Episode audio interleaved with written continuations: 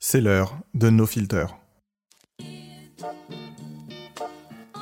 No Filter est un podcast dédié à la photographie. J'y reçois des photographes, des éditeurs, des retoucheurs qui me parlent de leur pratique. Comment sont-ils arrivés à travailler l'image, la lire, la créer? Comme un échange, ce podcast s'adresse à toute personne curieuse, sans distinction de niveau, d'expérience ou de matériel.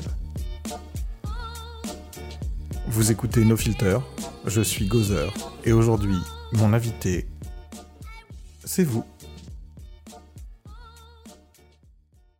Bonjour à vous et bienvenue dans ce troisième épisode de No Filter, cet épisode qui se nomme Tabula Rasa et qui vous est complètement euh, dédié puisqu'on va voir les bases ensemble euh, de la photographie, le triangle d'exposition, différentes choses, la netteté, la définition, enfin voilà.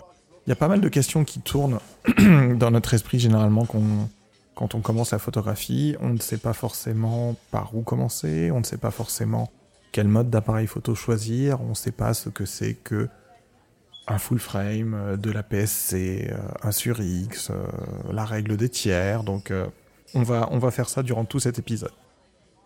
On a pas mal de points à aborder ensemble, donc vous risquez d'entendre très souvent mes feuilles de, mes feuilles de, de, cahier euh, tourner, puisque j'ai quand même pas mal de choses à, aborder avec vous. On va commencer par une introduction sur, euh, j'ai pas envie de dire la photographie, mais au moins l'acte de photographier. C'est un acte volontaire, on va vraiment partir dans le, dans le cas le plus général, où on va vouloir capturer, on va vouloir mettre dans un cadre quelque chose, une vision, euh, une vision photographique, une vision artistique, et cette notion de vision va être très très importante puisqu'on va la réutiliser, on va la retrouver plus tard. Mais l'acte de photographier, c'est vouloir garder une trace tangible, si je puis dire, de quelque chose, quelque chose qui nous émeut, quelque chose dont on veut témoigner. Et là déjà, par rapport à cette notion de photographier, vient une notion qu'on à laquelle on va se frotter plus tard, qui est la notion de cadre. Le cadre, ça va être ce qui va définir votre image. Qu'est-ce que vous décidez de mettre dans votre image? Qu'est-ce que vous décidez de mettre hors de votre image? Et comment ce qui est dans l'image va dialoguer avec ce qui est hors de l'image? Ou comment ce qui est hors de l'image va pouvoir complètement influencer ce qui est euh, dans l'image? Et donc donner un sens différent à ce que le regardeur, ce que le spectateur va dire de votre travail cette notion de travail euh, est aussi assez, euh, assez importante. Pour moi, la photographie, et c'est un petit peu facile de dire ça, mais vraiment, je, tiens à insister sur trois points. C'est que photographier, c'est vraiment trois étapes. La prise de vue, le développement et montrer son travail. Alors, la prise de vue, on va aborder ça, on va vraiment aborder le, le triangle d'exposition et différentes techniques de prise, techniques de prise de vue, différentes conditions de prise de vue. Le développement, si vous avez écouté l'épisode 2 euh, avec Day Anne que je vous conseille, ou si vous avez écouté l'épisode 1 avec Florent Renault où on discute de son travail sur euh, la prise de vue de photos euh, météorologiques, donc la, suite photographiée des orages, développer c'est vraiment un moment se dire moi j'ai travaillé d'une certaine manière, mon résultat ressemble à ça, mais c'est, j'allais dire, éloigné. Ça ne correspond pas pour telle et telle raison, à tel et tel critère, à la vision photographique, la vision artistique que je veux exprimer avec mon travail. Donc je vais rajouter peut-être un petit peu de couleur, ou au contraire je vais partir en noir et blanc. Mais dans tous les cas, vous devez développer une image. Si vous ne faites pas ça, ce n'est pas possible, ça n'existe pas en fait. Euh, ça vous viendrait pas à l'idée à l'heure actuelle, si vous avez un compte Instagram, de prendre une photo, de pas la remettre droite, de pas rajouter de couleur et de la mettre directement comme ça. Eh bien, ça tombe bien parce que la photographie, c'est exactement ça. Et l'utilisation d'Instagram dans mon, dans mon exemple est, pertinente puisque le dernier axe, c'est montrer votre travail. Même si, même si à la limite ce n'est que pour vous, même si vous photographiez quelque chose et que vous le mettez dans un dossier, dans un ordinateur, sous clé, sous coffre, où vous êtes le seul à avoir accès, c'est une autre version de vous qu'il regarde. C'est pas la version photographe, c'est la version spectateur. La photographie, l'acte de cadrer quelque chose, l'acte de vouloir partager une vision, montrer ce qu'il y a autour de nous, montrer ce qui nous, ce qui nous meut, pour les personnes qui, comme moi, sont fans de, Cédric Lapiche. ça existe parce qu'à un moment, on montre son travail. Si on fait des photos, qu'on les garde dans son téléphone, qu'on les développe, c'est bien, mais c'est un peu dommage parce que du coup, bah du coup en fait les photos ne vivent pas et ça donne des, des cas un petit peu particuliers. Donc sur cette notion de photographier, travailler son image, la montrer, je prends un exemple qui est assez simple et assez connu. C'est la photographe Viviane Mayer. Euh, à la base, c'est une nounou. C'est une nounou dont on ne savait pas du tout qu'elle photographiait et on s'est rendu compte bien des années euh, après sa mort, on s'est rendu compte en ouvrant une malle, euh, ses héritiers, si je dis pas de bêtises, a découvert qu'il y avait des milliers et des milliers de pellicules, des milliers de plaques, et c'est une personne qui a eu un travail de, photographie de son quotidien, des, gens qu'elle avait autour d'elle, des ghettos, euh, des, quartiers noirs dans lesquels elle se promenait, enfin voilà, la photographie, c'est dommage parce que Viviane Mayer aurait été euh, pas forcément effectivement reconnue pour son, son travail de son, de son vivant, quoique on ne saura jamais, mais en tout cas c'est un très bon exemple. Quand vous faites une photo, à un moment, si vous capturez quelque chose, c'est que vous avez envie de le partager. Et donc, il faut montrer votre travail. Et c'est vraiment important. Donc, je vais essayer de ne pas passer un quart d'heure sur cette, euh, sur cette notion-là, mais vraiment, la photographie, c'est une prise de vue. Travailler sa prise de vue, venir mettre à la, venir la mettre pardon, à la hauteur de la vision photographique que l'on a, et ensuite, sous une forme ou une autre, montrer son travail. Ça peut être Instagram, ça peut être envoyer vos fichiers à des amis, leur demander des conseils, participer à des concours. Mais en tout cas, voilà, il faut montrer ce qu'on fait en photographie et ça, c'est très important. Alors, vous allez voir que très souvent, je vais faire des analogies avec la cuisine et je vais aussi parfois prendre des, exemples un petit peu particuliers. Le premier va être le, l'exemple du bronzage. Alors, vous allez dire, mais qu'est-ce que c'est que cette bouteille de lait? Je comprends pas, qu'est-ce que c'est que ces notes? Eh ben, c'est très simple en fait. Entre le triangle d'exposition, qui est ce qui va régir la photographie, et le bronzage, il y a une corrélation qui est évidente. Le triangle d'exposition, c'est le triangle qui est formé par les trois paramètres qui vont définir la photographie, c'est-à-dire la quantité de lumière, le temps pendant lequel vous allez laisser entrer la lumière vers votre capteur, et l'environnement dans lequel vous allez venir faire votre photo. La quantité de lumière, ça s'appelle l'ouverture ou le diaphragme. La vitesse, on va appeler ça le temps de pause. Et l'environnement dans lequel vous allez venir faire votre photo, on va appeler ça la sensibilité. Eh bien, ça tombe bien, parce que décider de bronzer, c'est exactement la même chose comme je vous disais, un, épisode un peu particulier pour, pour différentes raisons. Là, notamment, je suis assez loin de, je suis assez loin de chez moi et je suis dans un, dans un coin qui est plutôt sympa où, il y a beaucoup de soleil, mais pas forcément pour faire des choses très très drôles, on va dire. Ici, si vous décidez de bronzer, vous allez vous dire bon bah entre une très belle plage, euh, une très belle plage le matin à 10h et la même plage à 6h30 alors que à 17h50 la nuit va tomber, c'est pourtant la même plage. La quantité de lumière n'est pas la même. Ça, ça va être pour la sensibilité, l'environnement dans lequel vous venez décider de travailler et de capturer votre photo. Le deuxième point par rapport au bronzage, c'est de se dire j'ai trouvé le moment où je voulais photographier, enfin l'endroit pardon où je voulais photographier, donc une question de conditions de lumière. Maintenant, pendant combien de temps j'ai envie de me mettre à bronzer? Est-ce que j'ai envie de bronzer pendant 3 heures en plein soleil? Est-ce que j'ai envie de bronzer pendant 3 heures dans un endroit où il n'y a pas beaucoup de soleil? Est-ce que j'ai envie de bronzer pendant 5 minutes dans un endroit où il y a un soleil de malade Ou au contraire, est-ce que j'ai envie de bronzer 3 euh, heures dans un endroit où il y a énormément, énormément de lumière? Cette notion-là, ça va vraiment être le temps de pause. Pendant combien de temps vous allez laisser la lumière rentrer dans votre capteur vers votre appareil photo? Ensuite, vient le dernier réglage, vient la dernière notion, pardon, euh, qui va être le diaphragme, qui va être l'ouverture, à savoir quelle quantité de lumière je laisse rentrer dans mon objectif. Et eh bien ça, c'est très simple. C'est comment vous allez aller bronzer. Est-ce que vous décidez d'aller bronzer avec une combinaison de ski Est-ce que vous décidez de bronzer en nu intégral?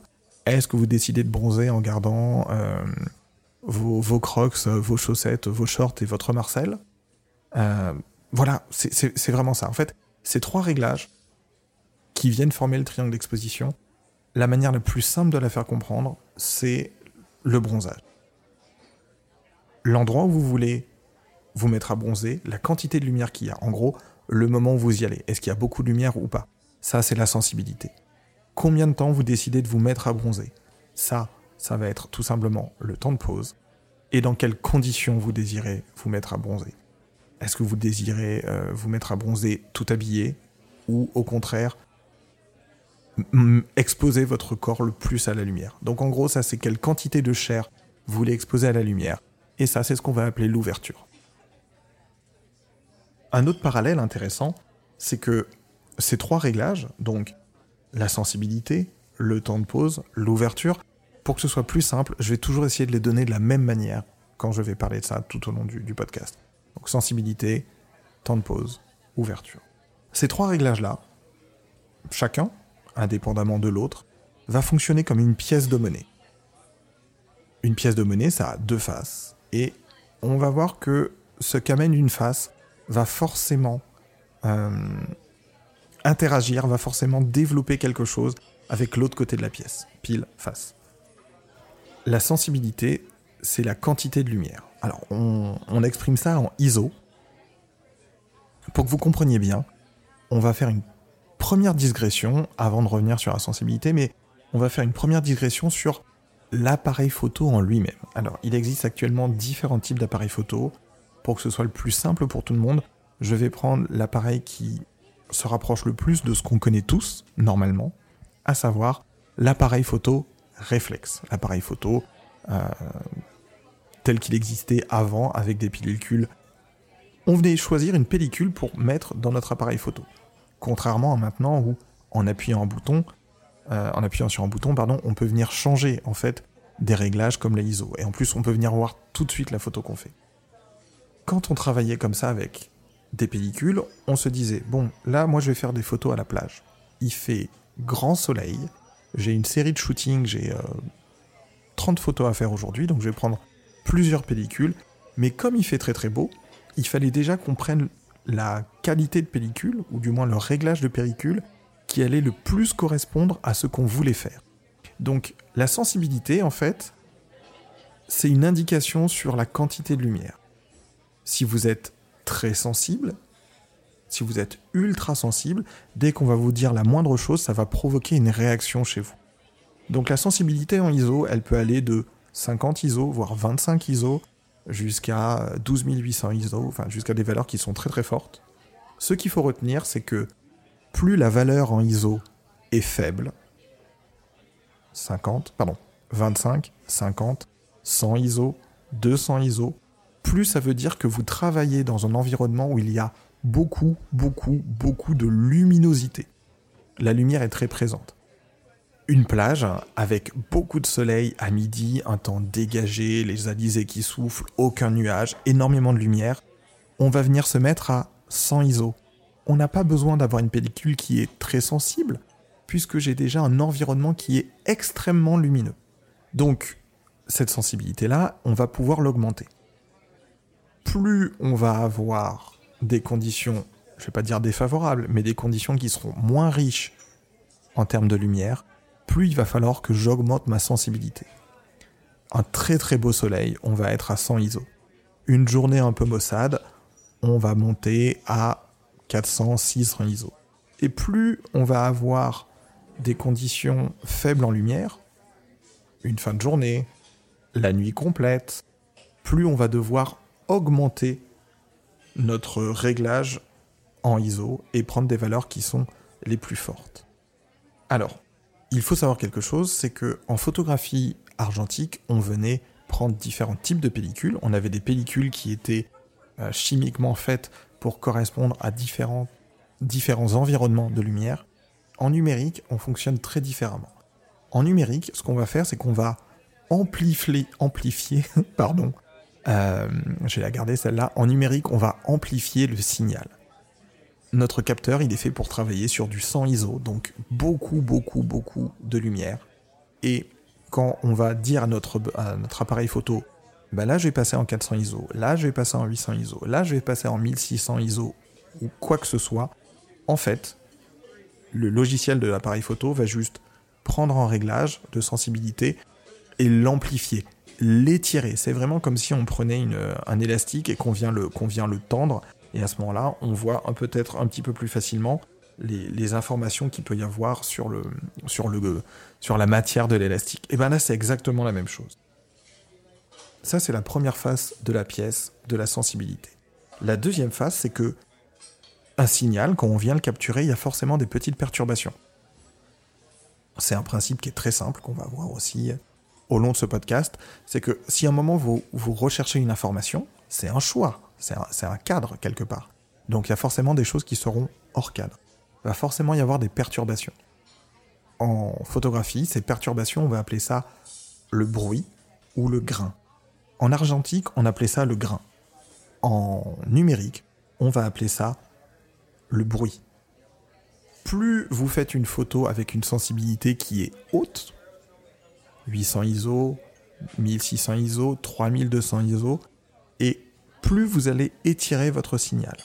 Donc si vous aviez quelques petites euh, imperfections au début sur votre signal, forcément ces imperfections-là, elles vont être maximisées et on va beaucoup plus les voir. Alors maintenant, avec les nouveaux appareils qui sortent très fréquemment, avec les nouvelles euh, les nouveaux capteurs, les nouvelles matrices, les nouvelles manières de travailler, on a des résultats qui sont vraiment très différents. Si on prenait euh, peut-être mon premier appareil qui est un 20D Canon, qui a plus de 15 ans maintenant, et qu'on le photographie avec l'appareil que j'ai actuellement qui est un 5D Mark II, et qu'on le, comparait avec un troisième euh, appareil qui serait un 5D Mark IV, on se rendrait compte que pour le même réglage peut-être de 1600 ISO ou 3200 ISO, dans les mêmes conditions de lumière, on aurait quelque chose de vraiment beaucoup plus qualitatif sur les dernières générations de capteurs que sur un appareil d'il y a 15 ans. Ça, c'est tout à fait normal. La photographie a toujours été une course à l'échalote aussi d'un point de vue technique, donc on aura toujours des évolutions. Premier côté de la pièce de la sensibilité, c'est vraiment l'environnement lumineux dans lequel je viens travailler, et en fonction du réglage que je prends, le fait d'avoir plus ou moins de perturbations dans mon signal. Ce qu'on va appeler le grain en argentique, le bruit en numérique. La deuxième partie, on va dire la deuxième pièce, puisqu'on va avoir trois pièces, on vient d'en gérer une, la sensibilité. La deuxième pièce, c'est le temps de pause. Le temps de pause, quand vous repensez à l'appareil photo dont je vous parlais tout à l'heure, hein, celui qu'on a plus ou moins tous connu en, argentique, il y a quand même quelque chose d'intéressant, c'est que l'endroit où vous mettez l'œil, comme je vous disais dans un, épisode, précédent, pardon, l'endroit où vous mettez l'œil, ce n'est pas l'endroit où la lumière rentre. La lumière rentre par l'objectif qui est plus bas, elle rentre en ligne droite, et elle venait taper la pellicule. La pellicule étant protégée justement, c'est ce qu'on va voir, par un principe de paupière, ce qu'on appelle le premier et le deuxième rideau. Quand vous faites une photo et vous entendez clac, clac, c'est la séparation de la paupière, donc l'œil s'ouvre, le temps pendant lequel euh, la photo se fait, Deuxième claque, la paupière se ferme. Pourquoi je vous dis ça? C'est que, en fait, la lumière rentre par l'objectif, elle va toucher euh, un petit miroir qui va le renvoyer vers le haut, et ça va traverser un prisme qui va le renvoyer au niveau de votre œil. C'est le principe du périscope. C'est exactement la même chose. N'hésitez pas, quelque chose que je vous ai pas forcément dit tout à l'heure, mais ça va être notamment plus, plus important pour la suite, N'hésitez pas un moment à vous munir d'un petit, d'un petit cahier, d'une petite règle et d'un crayon parce que à un moment en particulier, je vais vous faire faire des schémas pour que vous compreniez peut-être un petit peu plus facilement, pour que vous ayez une trace euh, tangible de ce que je vous explique et que vous puissiez euh, peut-être appréhender certaines choses un petit peu différemment. Donc, j'en reviens à ce temps de pause. La lumière rentre dans l'objectif, elle traverse, elle touche le miroir, elle rebondit, elle arrive dans le prisme, et c'est délivré à notre œil. C'est comme ça qu'on peut voir ce qui se passe en fait au niveau euh, de la lumière qui rentre dans l'objectif. Donc en gros, on peut voir ce qu'on fait. Quand vous venez faire une photo, qu'est-ce qui se passe? Le miroir, le premier miroir sur lequel la lumière euh, touche, se soulève. Et là, tout de suite, le premier rideau et le deuxième rideau s'ouvrent, premier bruit, pour un certain temps qu'on va définir, et les deux rideaux se ferment, fin de la photo. Un appareil photo, ça peut venir photographier, ça peut garder son œil ouvert, en gros, d'un temps qui va du 4 millième de seconde, donc faut imaginer une seconde qu'on vient diviser en 4000 petites fractions, et du coup ça correspond à cette fraction-là, ou au contraire en mode euh, manuel, on va dire à 30 secondes. Garder l'œil ouvert pendant 30 secondes. Alors, garder l'œil ouvert pendant 30 secondes, c'est euh, quelque chose de bien spécifique en photographie qu'on va appeler la pause longue. C'est le fait à un moment de venir se dire, voilà, moi je, vais jouer avec de la lumière, et ce qui m'intéresse c'est que la lumière vienne euh, faire un schéma, vienne faire un tracé que je vais garder. Entre le début où j'ouvre mon œil et la fin où je ferme mon œil, la lumière va se déplacer, même moi si je ne le vois pas, mon appareil photo, mon capteur qui est beaucoup plus puissant, lui va garder une trace de la lumière qui se déplace. La pause longue, c'est ça. Cette deuxième pièce, on est sur euh, le premier côté de la pièce, le temps de pause. Donc le temps de pause, ça peut être très vite, comme ça peut être euh, très très court. Ça va toujours, enfin toujours, ça va le plus souvent être représenté sous la forme d'une fraction. 1 sur x. Par exemple, si je fais une photo à 1 sur 50, on va parler du cinquantième de seconde. Si je fais une photo au 1 sur 3, on va parler du tiers de seconde. Pour les personnes qui ont un petit peu de mal à se représenter ça, on va prendre encore un exemple, on en revient à la cuisine, enfin, euh, imaginez que je vous fais deux gâteaux. Je vous fais deux gâteaux. Il y en a un que je viens couper en quatre parts et il y en a un que je viens couper en 10 parts. Et là, je vous dis, bon, bah, du coup, euh, vous pouvez vous servir que dans un seul des deux gâteaux, et comme vous êtes forcément des gourmands, dans quel gâteau vous allez piocher pour avoir la plus grosse part?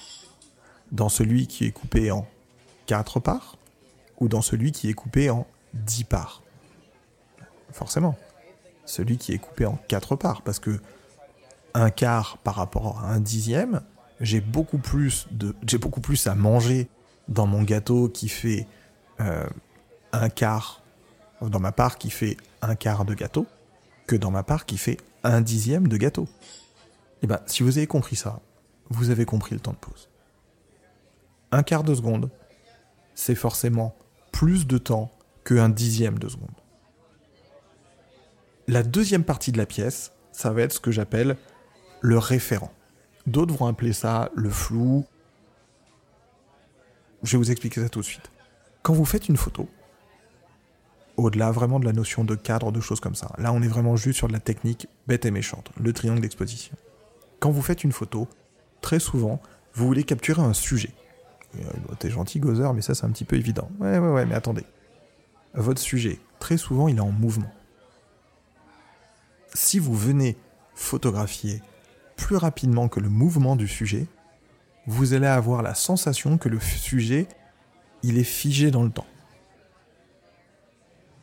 Si au contraire, entre le moment où vous ouvrez le premier rideau, enfin le moment la séparation du premier et du deuxième rideau, donc le premier bruit, et le deuxième bruit qui signifie la fin de la photo, votre sujet a eu le temps de se déplacer, vous allez vous retrouver avec une trace de mouvement, avec un flou.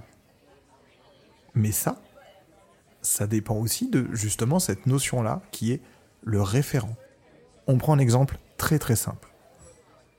Vous photographiez votre copain ou votre copine, peu importe, qui fait du vélo sur une piste. Voilà, on va imaginer que votre copain ou votre copine euh, est euh, champion, de vélo sur piste. Et ce que vous faites, c'est que vous avez décidé de travailler de deux manières. Vous allez travailler par exemple au euh, cinquantième de seconde. Donc cinquantième de seconde, c'est 1 sur 50. Vous posez l'appareil photo sur un pied et donc vous cadrez d'une certaine manière pour avoir un plan un peu large. Et chaque fois que la personne va passer devant, vous allez appuyer.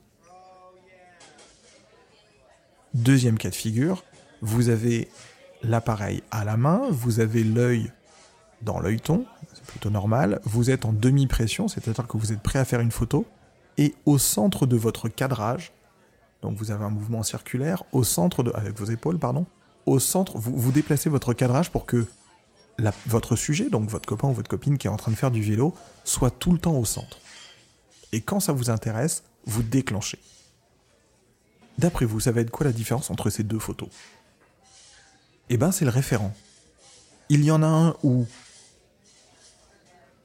vous êtes fixe et le sujet, lui, est en mouvement.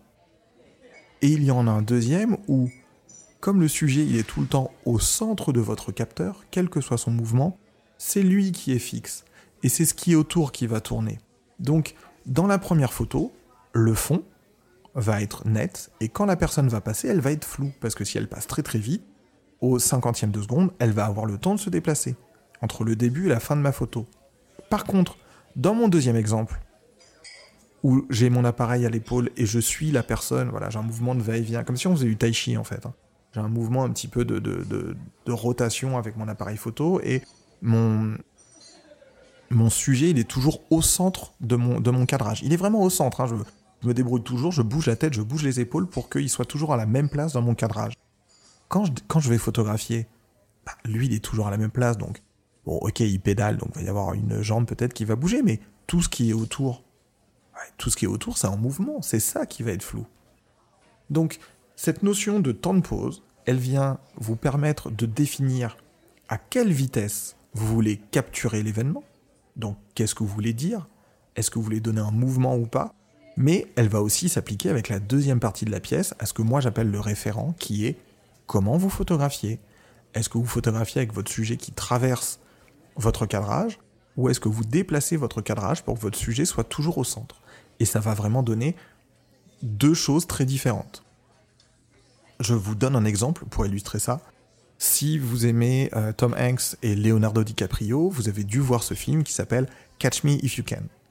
Je vous invite, là, à faire une petite recherche Google sur Catch Me If You Can, l'affiche du film.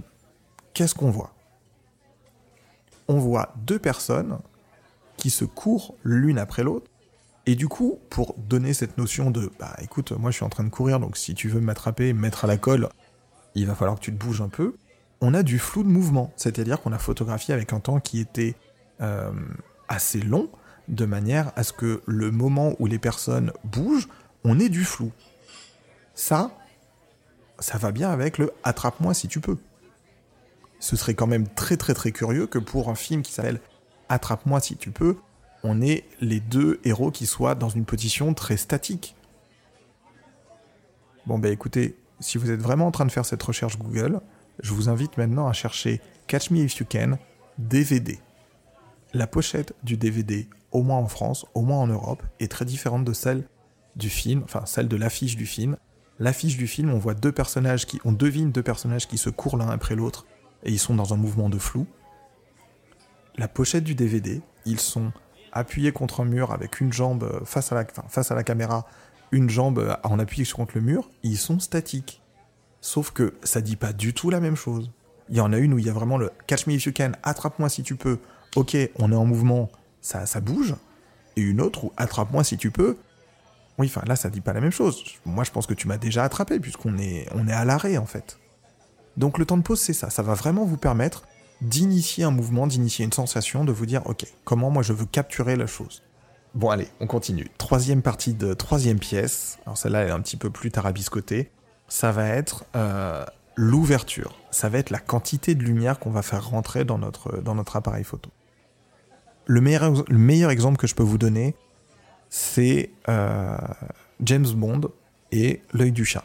Alors c'est pas un film, hein, c'est pas un mauvais James Bond, c'est pas une mauvaise parodie de James Bond, on va plutôt commencer par... Euh, allez, on va plutôt commencer par l'œil du chat.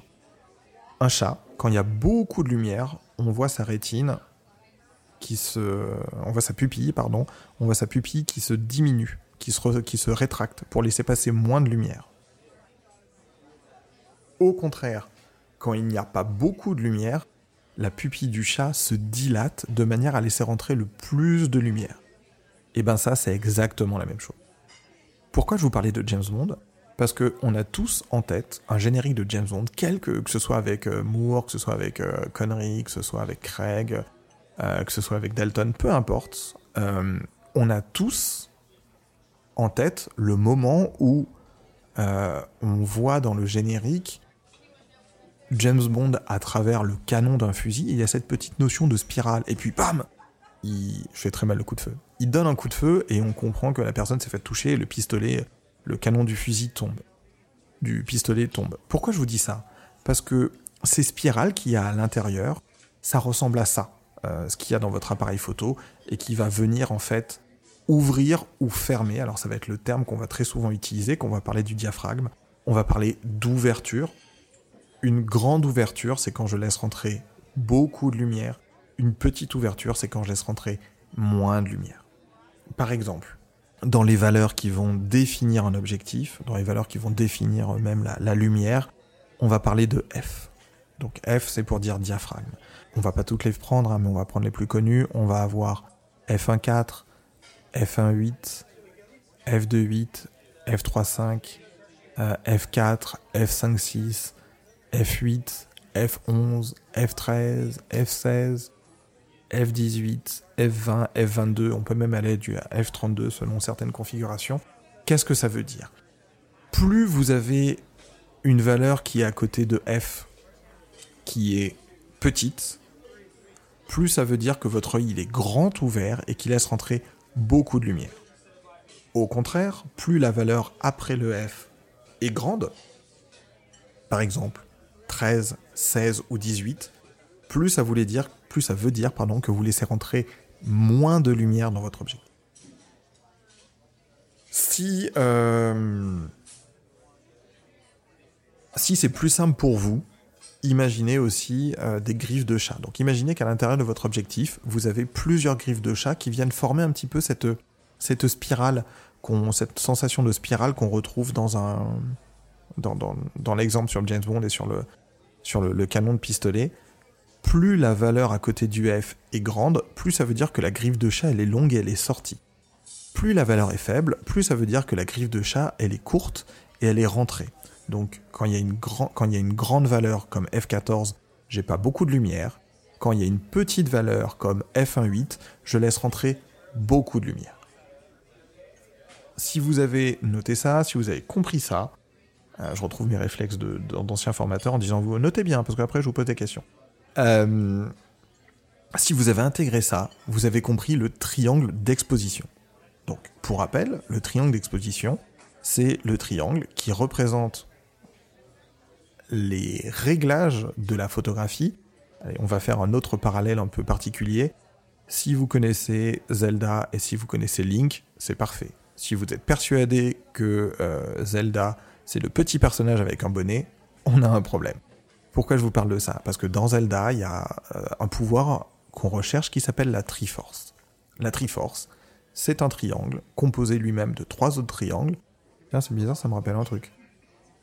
Et chacun des triangles est une valeur. Alors je crois qu'il y a le courage, la force et l'amour ou l'endurance, un truc, un truc, un truc, euh, un truc comme ça. Donc en gros, je me retrouve avec un triangle et à l'intérieur, dans chaque triangle, à l'intérieur de ce triangle, pardon, il y a trois autres triangles. Eh ben, le triangle d'exposition, c'est exactement ça.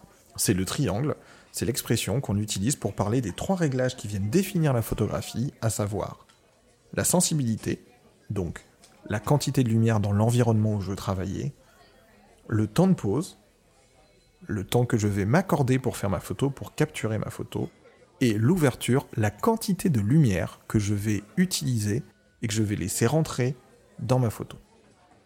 Donc j'en reviens à cet exemple tout à l'heure euh, sur le... Excusez-moi. Sur le bronzage. Maintenant c'est peut-être un peu plus clair, mais la photographie, c'est vraiment comme le fait d'aller bronzer. Vous choisissez où vous allez bronzer en termes de est-ce qu'il y a beaucoup de lumière ou pas, combien de temps vous allez bronzer et quelle quantité de chair vous allez exposer à la lumière. Ça, c'est le meilleur exemple qu'on peut faire avec, euh, enfin c'est la meilleure explication, le meilleur parallèle qu'on peut faire avec le triangle euh, d'exposition. Juste un petit point que j'ai volontairement gardé pour la fin, c'est que je vous ai dit que la sensibilité, le temps de pause et l'ouverture, c'était comme une pièce de monnaie. On va refaire le tour. La sensibilité, on va dire pile face. Sensibilité, côté pile, on a bah, justement la quantité de lumière. Côté face, on va avoir le bruit, c'est-à-dire la perturbation. Le temps de pause, côté pile, j'ai mon temps de pause, donc le temps à laquelle je euh, capture mon image. Côté face, je vais avoir ce à quoi je faisais ce à quoi je vais dire justement je faisais référence avec cette notion de référence, c'est-à-dire le flou. Est-ce que je veux une image qui est très figée dans le temps, et donc j'ai pas l'impression que mon personnage est en train de bouger, ou est-ce au contraire, entre le moment où je déclenche et je termine ma photo, je laisse du temps à mon personnage pour se déplacer? Ça, c'est l'autre côté de la, de la pièce. L'ouverture, côté pile, c'est la quantité de lumière que je laisse rentrer. Côté, face, ça va être la profondeur de champ. Ça, pour ça, c'est un exemple qui est très très simple imaginez que... Euh, allez, on va dire, euh, je, vais prendre un, exemple tout simple, en plus ça me fera plaisir de, parler d'une amie. Je fais un portrait de mon amie qui s'appelle euh, Geneba et qui m'a donné envie de faire ce podcast et qui m'a motivé à le faire. C'est une personne formidable. Je fais un portrait d'elle. Je fais un premier portrait, donc je fais ma mise au point. C'est quelque chose qu'on abordera ensuite, mais un cadrage assez large. Je vois ce qui se passe derrière, mais je fais un premier portrait. Elle est à un mètre de moi je fais un premier shoot avec la netteté sous sa pommette gauche. Et je laisse rentrer beaucoup de lumière. Donc beaucoup de lumière, ça veut dire f1.8 euh, ou euh, f2.8 ou même f3.5. Je vais faire une deuxième photo en gardant l'endroit où je fais la mise au point exactement le même, sauf que cette fois je vais venir mettre beaucoup moins de lumière. Je vais plutôt venir travailler à f18, f20 ou f22. Maintenant que vous avez ça en tête, imaginons que, en fait, ma pote euh, Geneba ne le sait pas, mais je fais un portrait d'elle avec derrière, 5 mètres derrière, tous ses amis qui l'attendent pour lui faire une grosse fête avec des pancartes avec marqué euh, Geneba, t'es une nana, t'es une nana géniale, on t'aime, ok. Première photo, quand je fais la mise au point sur elle, et dans les deux cas, la mise au point ne change pas d'endroit. Mes premières photos, j'ai fait la mise au point sur son visage, tout va bien. J'ai photographié avec beaucoup de lumière. Quand vous avez beaucoup de lumière, vous avez peu de profondeur de champ. Qu'est-ce que ça veut dire? Ça veut dire que tout de suite, derrière la tête de mon sujet, je vais avoir une grande dose de flou. Et je ne vais pas voir ce qu'il va y avoir derrière. Je vais juste avoir peut-être la sensation de... Avoir la sensation d'avoir voir des formes un peu colorées, mais je ne sais pas ce qui se passe derrière. Deuxième photo, je travaille de la même manière. J'ai toujours euh, la mise au point sur son visage, sauf que cette fois, je travaille avec beaucoup moins de lumière, donc je vais avoir beaucoup plus de profondeur de champ. Qu'est-ce que ça veut dire? Ça veut dire que sur ma deuxième photo, je vais voir mon sujet, au premier plan toujours, sauf que je vais voir aussi ce qui se passe derrière, et ce sera beaucoup plus visible. Qu'est-ce que ça change? Eh bien ça change que dans ma première photo, selon l'expression de mon modèle, le regardeur va se dire, ok, donc c'est un portrait d'une jeune femme, plutôt séduisante, plutôt souriante, euh, le fond est flou, il y a un côté un peu mystérieux. D'accord. Deuxième photo. Ah tiens, c'est rigolo, c'est le. Du moins, c'est intéressant. C'est le même modèle. La mise au point est faite au même endroit, sauf que cette fois, je vois beaucoup plus ce qui se passe derrière. Ah oui, mais il y a des gens qui ont une pancarte avec son nom, des gens qui disent qu'ils l'aiment, des gens qui disent qu'ils l'adorent. Ah, ouais, mais les deux photos sont pas du tout la, la même chose. Il y en a une qui a beaucoup d'informations et donc j'en ai plus sur mon modèle, la seconde, et la première qui est beaucoup plus mystérieuse. Ça, c'est la profondeur de champ. C'est la quantité de flou que vous laissez apparaître derrière votre notion de euh, mise au point. Et on va aborder la, mise au point dans, un instant. Donc, on termine les doubles faces. Sensibilité, pile, euh, sensibilité, face, le bruit. Euh, temps de pause, pile. Face, le flou par rapport au référent la dernière pièce, l'ouverture, pile la quantité de lumière, mon ouverture, face ma profondeur de champ. Quand j'ai beaucoup de lumière, donc une, une petite ouverture, un 8, 2 8, j'ai une faible profondeur de champ. Donc le flou arrive très rapidement derrière. Maintenant, on va voir la netteté. Alors, la netteté, euh, soit je vous invite à avoir beaucoup d'imagination, soit je vous invite à prendre un petit crayon et euh, à dessiner le, schéma que je vais vous, donner. Vous allez dessiner euh, un crayon, un crayon à papier qui soit un peu en diagonale, c'est-à-dire que euh, on essaye justement de le représenter en profondeur. En bas, enfin la partie la plus en bas, on va avoir la pointe et la mine du coup, et là, on part d'une diagonale qui va de bas gauche à haut droite Et du coup, en haut droit, on va avoir la gomme. Donc ce schéma, vous allez le faire deux fois. Moi, je le fais en même temps aussi, hein, comme ça, je, hop, hop, hop, hop, et je vais le redessiner, euh, je vais le redessiner ici. Sur le premier des dessins, celui de gauche, on a décidé qu'on faisait la netteté sur la mine. Il y a une règle en mathématiques, en il y a une règle mathématique, pardon, en photographie. Et cette règle, on va la retrouver deux fois dans la photographie, donc on va en parler deux fois aujourd'hui. C'est euh, la règle des tiers. Pour beaucoup de monde, la règle des tiers, c'est une règle de cadrage. Mais en fait, la règle des tiers, c'est aussi euh, quelque chose qu'on va, à laquelle, pardon, on va se confronter quand je viens faire ma mise au point. Donc, la mise au point, c'est l'endroit où moi je décide de faire la netteté de mon action. Premier dessin, premier dessin, oui, je fais premier schéma, je fais la mise au point sur le bout de ma mine. En bas, à gauche de mon image, sur le bout de ma mine. Eh bien, il faut imaginer quelque chose. Il faut imaginer que quand vous faites la mise au point comme ça, au bout de la mine, en partant de, en partant de la mine et en allant vers la gauche, vous allez dessiner un premier segment, et on va dire de 1 cm, et en partant de la mine en allant vers la droite, toujours sur une ligne droite, vous allez dessiner deux autres segments. Donc vous venez de, vous venez de dessiner trois segments. Ok? Ça tombe bien parce qu'on parle de tiers. Et la mine se retrouve au premier tiers. Pourquoi je vous ai fait faire ça? Parce que en photographie, il est dit que là où vous venez faire la netteté, et c'est très différent du flou hein, dont on parlait sur le deuxième côté de la pièce, euh, qui est le temps de pause, là on est vraiment sur la netteté. En photographie, quand vous venez faire la netteté un endroit, par rapport à cet endroit, vous allez avoir, en termes de profondeur, hein, donc de avant vers l'arrière, vous allez avoir un tiers devant, deux tiers derrière. Donc là, vous vous dites, bon ben c'est ok, donc mon image elle est nette, entre, sur, sur le segment que vous venez de dessiner, entre euh, le premier tiers qui va de son extrémité à la mine et les deux tiers qui sont dans la continuité, donc de la continuité de la ligne droite de la mine en essayant d'aller vers la gauche. Donc en gros, votre image, elle est nette sur ce segment-là. En amont et en aval, tenez-vous bien, qu'est-ce qu'on retrouve? La profondeur de champ. La deuxième partie, le côté face de la, de la pièce, ouverture. Maintenant, on en vient sur le deuxième, on, vient sur le deuxième stylo, le deuxième crayon, pardon. Pourquoi je vous ai fait faire un deuxième crayon?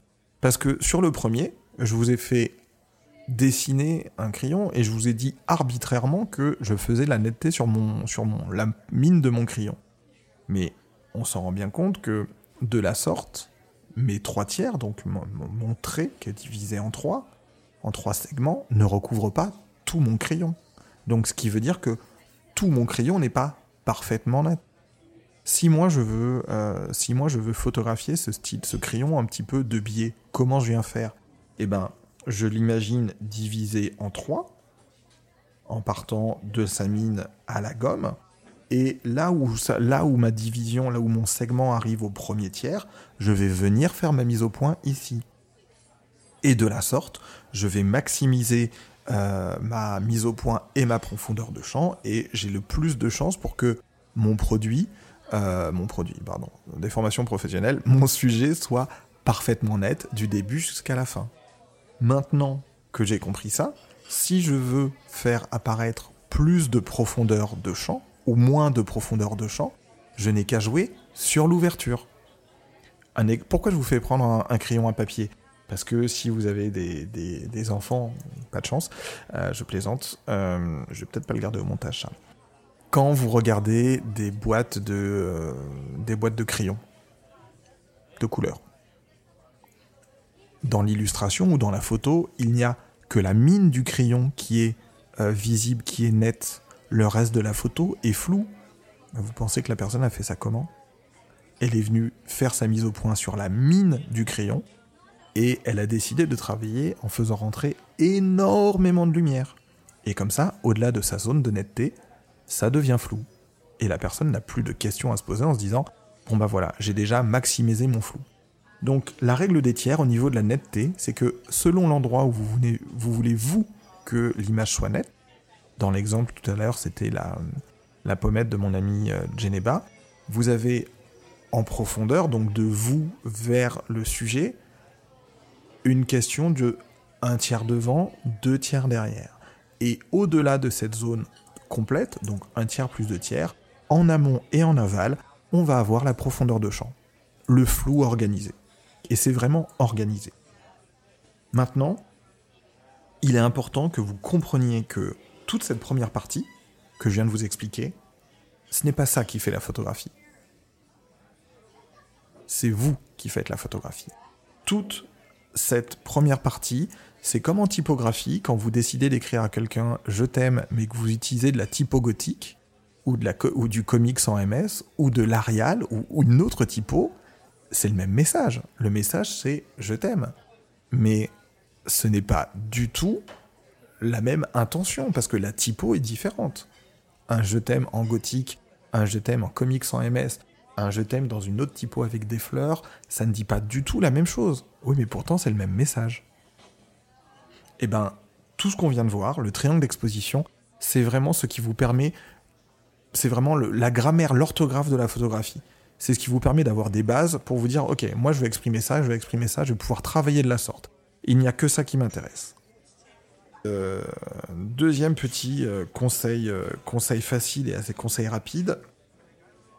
On va voir une règle qui est très très simple, qui est, oui mais tu viens de nous expliquer ça, comment on fait quand on a besoin de faire une photo qui est parfaitement nette C'est-à-dire, bah, parfaitement nette. Je veux que par rapport à... Je veux être certain que ma condition de faire une photographie, mon résultat soit parfaitement net.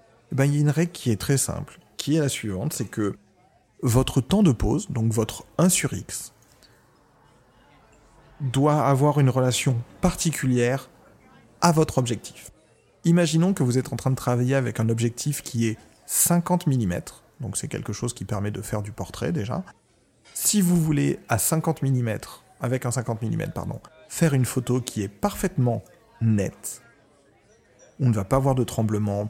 Il faut tout simplement prendre un temps de pause qui est supérieur au cinquantième. Alors quand je dis supérieur, qui est plus rapide que le cinquantième. Donc, vous êtes à 50 mm. Si vous venez commencer à photographier au 60e de seconde, au 80e, au 80e de seconde, au 125e, au 250e de seconde, euh, vous allez photographier plus rapidement et donc vous allez obtenir quelque chose de plus net. C'est une règle qui est très très simple, mais en fait, les millimètres sur votre, euh, les millimètres sur votre, sur votre objectif, c'est ce qui vous permet tout simplement euh, de représenter votre champ de vision. Donc on va voir ça. Euh, c'est ce qui va vous permettre de venir travailler et d'obtenir un réglage, un champ de vision différent. Plus, vous, plus le, les millimètres, la valeur devant les millimètres est petite, plus vous avez un champ de vision qui est très très large, on va aborder ça plus tard. Plus au contraire vous avez un champ de vision qui est euh, plus pardon, au contraire vous avez une valeur en millimètres qui est grande, euh, plus vous allez rentrer dans l'image. C'est le principe d'une longue vue en fait. 18 mm, c'est un champ de vue qui est très très large. 200 mm, sans vous déplacer, vous rentrez dans l'image et ça vous permet d'aller plus loin. Euh, en photographie, on va dire qu'on va avoir deux types d'objectifs. On va avoir ce qu'on appelle les focales fixes et les focales euh, et les zooms. Une focale fixe, qu'est-ce que c'est? Une focale fixe, c'est simple. Quoi que vous fassiez, si vous voulez vous rapprocher de votre... Si vous voulez qu'un sujet, sujet soit plus grand dans votre image, vous devez vous en rapprocher. Un zoom, vous avez une valeur d'entrée, vous avez une valeur de sortie, et c'est comme une, comme une longue vue. Sans vous déplacer, vous avez qu'à tendre la longue vue, vous avez qu'à l'étendre, et ça réduit la distance optique entre le sujet et vous. Je vais prendre un autre exemple. Euh, vous êtes euh, votre votre conjoint ou votre copine ou peu importe votre chat est une star mondiale et vous vous êtes un photographe euh, de la presse. je sais pas si on peut appeler ça la presse, mais vous êtes un, photographe des des galas et des choses comme ça. Si vous voulez faire un portrait de la personne, vous allez être obligé de vous rapprocher et vous allez vous prendre une claque qui sera très certainement méritée. Et du coup, vous pourrez pas faire votre photo mais avec un zoom, quelque chose qui vous permet de photographier euh, vraiment euh, de beaucoup plus loin sans vous déplacer et d'avoir un plus gros plan. Vous pouvez être caché, faire une photo du sujet, vous allez photographier, vous allez rentrer profondément dans l'image et la personne ne va pas voir que vous êtes là et vous allez faire un gros plan de la personne. C'est la différence entre une focale fixe et un zoom. Donc j'en reviens à cette, j'en reviens à cette règle qui est très simple, qui est que Si vous voulez faire une photo qui est parfaitement, enfin à minima parfaitement nette, il vous faut forcément prendre un temps de pause, donc 1 sur x, qui est plus court, plus rapide du coup, que votre valeur. Je vous donne un autre exemple. 18 mm, c'est un champ de vision qui est très très large. Si à 18 mm, vous voulez faire une photo qui est forcément nette, vous allez vous mettre au 30e de seconde, parce que 1 30e de seconde c'est plus court que 1 18e, et vous aurez déjà une photo nette. Au contraire, euh, si vous travaillez au dixième de seconde, bah, vous allez être en dessous et vous allez faire une photo où il y aura un petit peu de flou. Plus vous allez prendre euh, un zoom puissant, par exemple à 200 mm, donc vous zoomez beaucoup beaucoup dans l'image, donc votre longue vue elle est étirée, donc forcément si vous tremblez, votre longue vue elle va bouger beaucoup. Naturellement, il faut prendre un temps qui est plus rapide à 200 mm. Si vous travaillez au 250e, au 280e, au 300e, au 400e, au 500e, au 600e, au millième, forcément, vous allez avoir une image qui est beaucoup plus nette. Alors là, on a vu tout à l'heure euh, la règle des tiers en termes de netteté. Maintenant, on va voir la règle des tiers en termes de cadrage. Vous allez prendre votre euh, cahier, vous allez faire un rectangle. Donc, euh, on va dire, voilà, un rectangle, tout simplement, quel qu'il soit ce qui va se passer, c'est que sur la longueur, on va prendre à chaque fois l'abscisse et l'ordonnée. Donc sur la longueur, donc vraiment en bas, on va diviser cette longueur en trois tiers. Et à chaque fois, on va tracer un trait qui va du coup croiser la longueur qui est au-dessus. Sur la hauteur, à gauche, on va diviser aussi euh, cette euh, hauteur en tiers. Donc on va venir tracer deux traits puisqu'on aura trois tiers. Et on va croiser du coup euh, les lignes montantes et on va surtout croiser la deuxième hauteur qui est à droite. Donc en gros, je me retrouve avec un rectangle qui est divisé en 9 petites cellules et avec quatre lignes qui se croisent. Ces quatre lignes qui se croisent, c'est ce qu'on appelle euh, les points de force. Et en fait, cette règle des tiers, celle-ci, qui n'est pas celle du cadrage, euh, pardon, celle-ci qui n'est pas celle de la netteté, voilà, je commence, je suis fatigué, je commence à me planter, euh, c'est celle qui va vous permettre de cadrer. Alors, qu'est-ce que ça veut dire? Ça veut dire que la manière dont vous cadrez une image, c'est ça qui donne la force à l'image, et c'est ça qui donne la lecture et l'intensité à l'image. Si par exemple je prends en photo quelqu'un qui montre du doigt quelque chose qui est hors cadre, ce qui est hors champ, la photo va forcément dire quelque chose de différent que si je prends un cadre qui est moins serré et que je vois que la personne me montre, je vois ce que la personne me montre du doigt. Donc il faut bien retenir quelque chose, c'est que ce qui est dans le champ discute. ce qu'on appelle dans le champ, c'est dans le cadre, c'est dans votre image. Ce qui est dans le champ discute, négocie, trafique, travaille, magouille, ce que vous voulez, mais ça vit avec ce qui est hors du champ. Et il y a un dialogue entre les deux. Si euh, vous prenez quelqu'un qui tient un fusil euh, et qui braque vers le hors-champ, ça crée une tension. On dit, attends, mais sur quoi, sur quoi il va tirer? Est-ce que c'est du tir sportif? Est-ce qu'il y a une attaque de zombies? Je ne comprends pas. Donc, la règle de cadrage que je viens de vous faire dessiner, elle va vous permettre, en fonction du positionnement de gauche à droite, de venir créer une temporalité. Le sens de lecture, euh, c'est de gauche à droite, donc quand l'image est, quand le, sujet est plus à gauche et qui va vers la droite, donc il y a une temporalité du, futur, c'est-à-dire qu'il y a des choses qui vont se passer. Quand le sujet est au centre, bon, c'est plutôt neutre. Quand le sujet est très à droite et qu'il y a une temporalité à gauche, on est déjà normalement plus avancé dans la temporalité. Sur le haut, le bas, donc la, première ligne horizontale, la deuxième ligne horizontale, euh, par rapport à un paysage, ça permet de, créer une notion de grandeur ou au contraire une notion d'aplatissement, si je puis dire, et euh, de, travailler ce cadrage. On peut venir travailler des images déséquilibrées, c'est-à-dire que mon sujet, il va être sur tel ou tel point. Donc quand je dis tel ou tel point, c'est tel croisillon de mon image. Le premier croisillon supérieur à gauche, ou le croisillon inférieur à gauche, ou le croisillon supérieur à droite, ou le croisillon inférieur à droite. Mais cet équilibre-là, cette règle de cadrage, c'est ça qui va vous permettre de construire une image, parce que une image, elle se construit, pardon, une image, elle se construit euh, par rapport à ce qui est dit dans l'image, mais par aussi, pas aussi pardon, par rapport à la manière dont l'image est, l'image est faite. Est-ce que mon sujet, euh, il est à gauche et il regarde vers la droite? Il y, a, il y a, beaucoup d'articles sur ça. Je vais essayer de mettre un article intéressant sur la composition de l'image dans les, dans, les, dans les articles qui vont accompagner ce, ce podcast. Et euh, c'est ça qui va vraiment vous permettre de construire l'image. La photographie, elle est construite d'un point de vue technique avec le triangle d'exposition. Elle va être construite d'un point de vue purement narratif, pour pas dire visuel, avec des règles de cadrage. Il en existe plusieurs, il en existe qui vont vers le motif, vers le détail, au contraire vers le plan très très large, vers le plan américain. En fait, c'est exactement comme le cinéma. La manière dont vous allez cadrer une image va définir la manière dont vous exprimez, la manière dont vous racontez le sujet, au-delà du choix euh, du triangle d'exposition. Ça, c'était pour la règle du cadrage, et on en a fini avec celle-là. On peut passer à la suite. Il est important de comprendre que tout ce qu'on vient de voir, le triangle d'exposition, la notion de référent, la notion de, de, pièce avec un côté pile, un côté face, que ce soit pour l'ouverture, la vitesse ou la sensibilité, donc plutôt dans l'ordre que j'ai utilisé, la sensibilité, la vitesse, l'ouverture, tout ça c'est une énorme boîte à outils et cette boîte à outils, elle est au service de ce que vous voulez représenter en photo. Il ne faut pas tomber dans le piège euh, de devenir trop technique et de venir se dire c'est bon, je, maîtrise vachement bien mon triangle d'exposition, mais derrière de sacrifier euh, la vision photographique. Une photo, c'est vraiment une envie de capturer, de retranscrire, de partager quelque chose. Et tout ce qu'on vient de voir, c'est la boîte à outils qui vous permet euh, de, voilà, tout simplement le langage, la grammaire, le vocabulaire qui vous permet de vous exprimer en photographie. Pour que ce... J'allais dire pour que ce cours, mais ce serait très prétentieux de dire que c'est un, cours.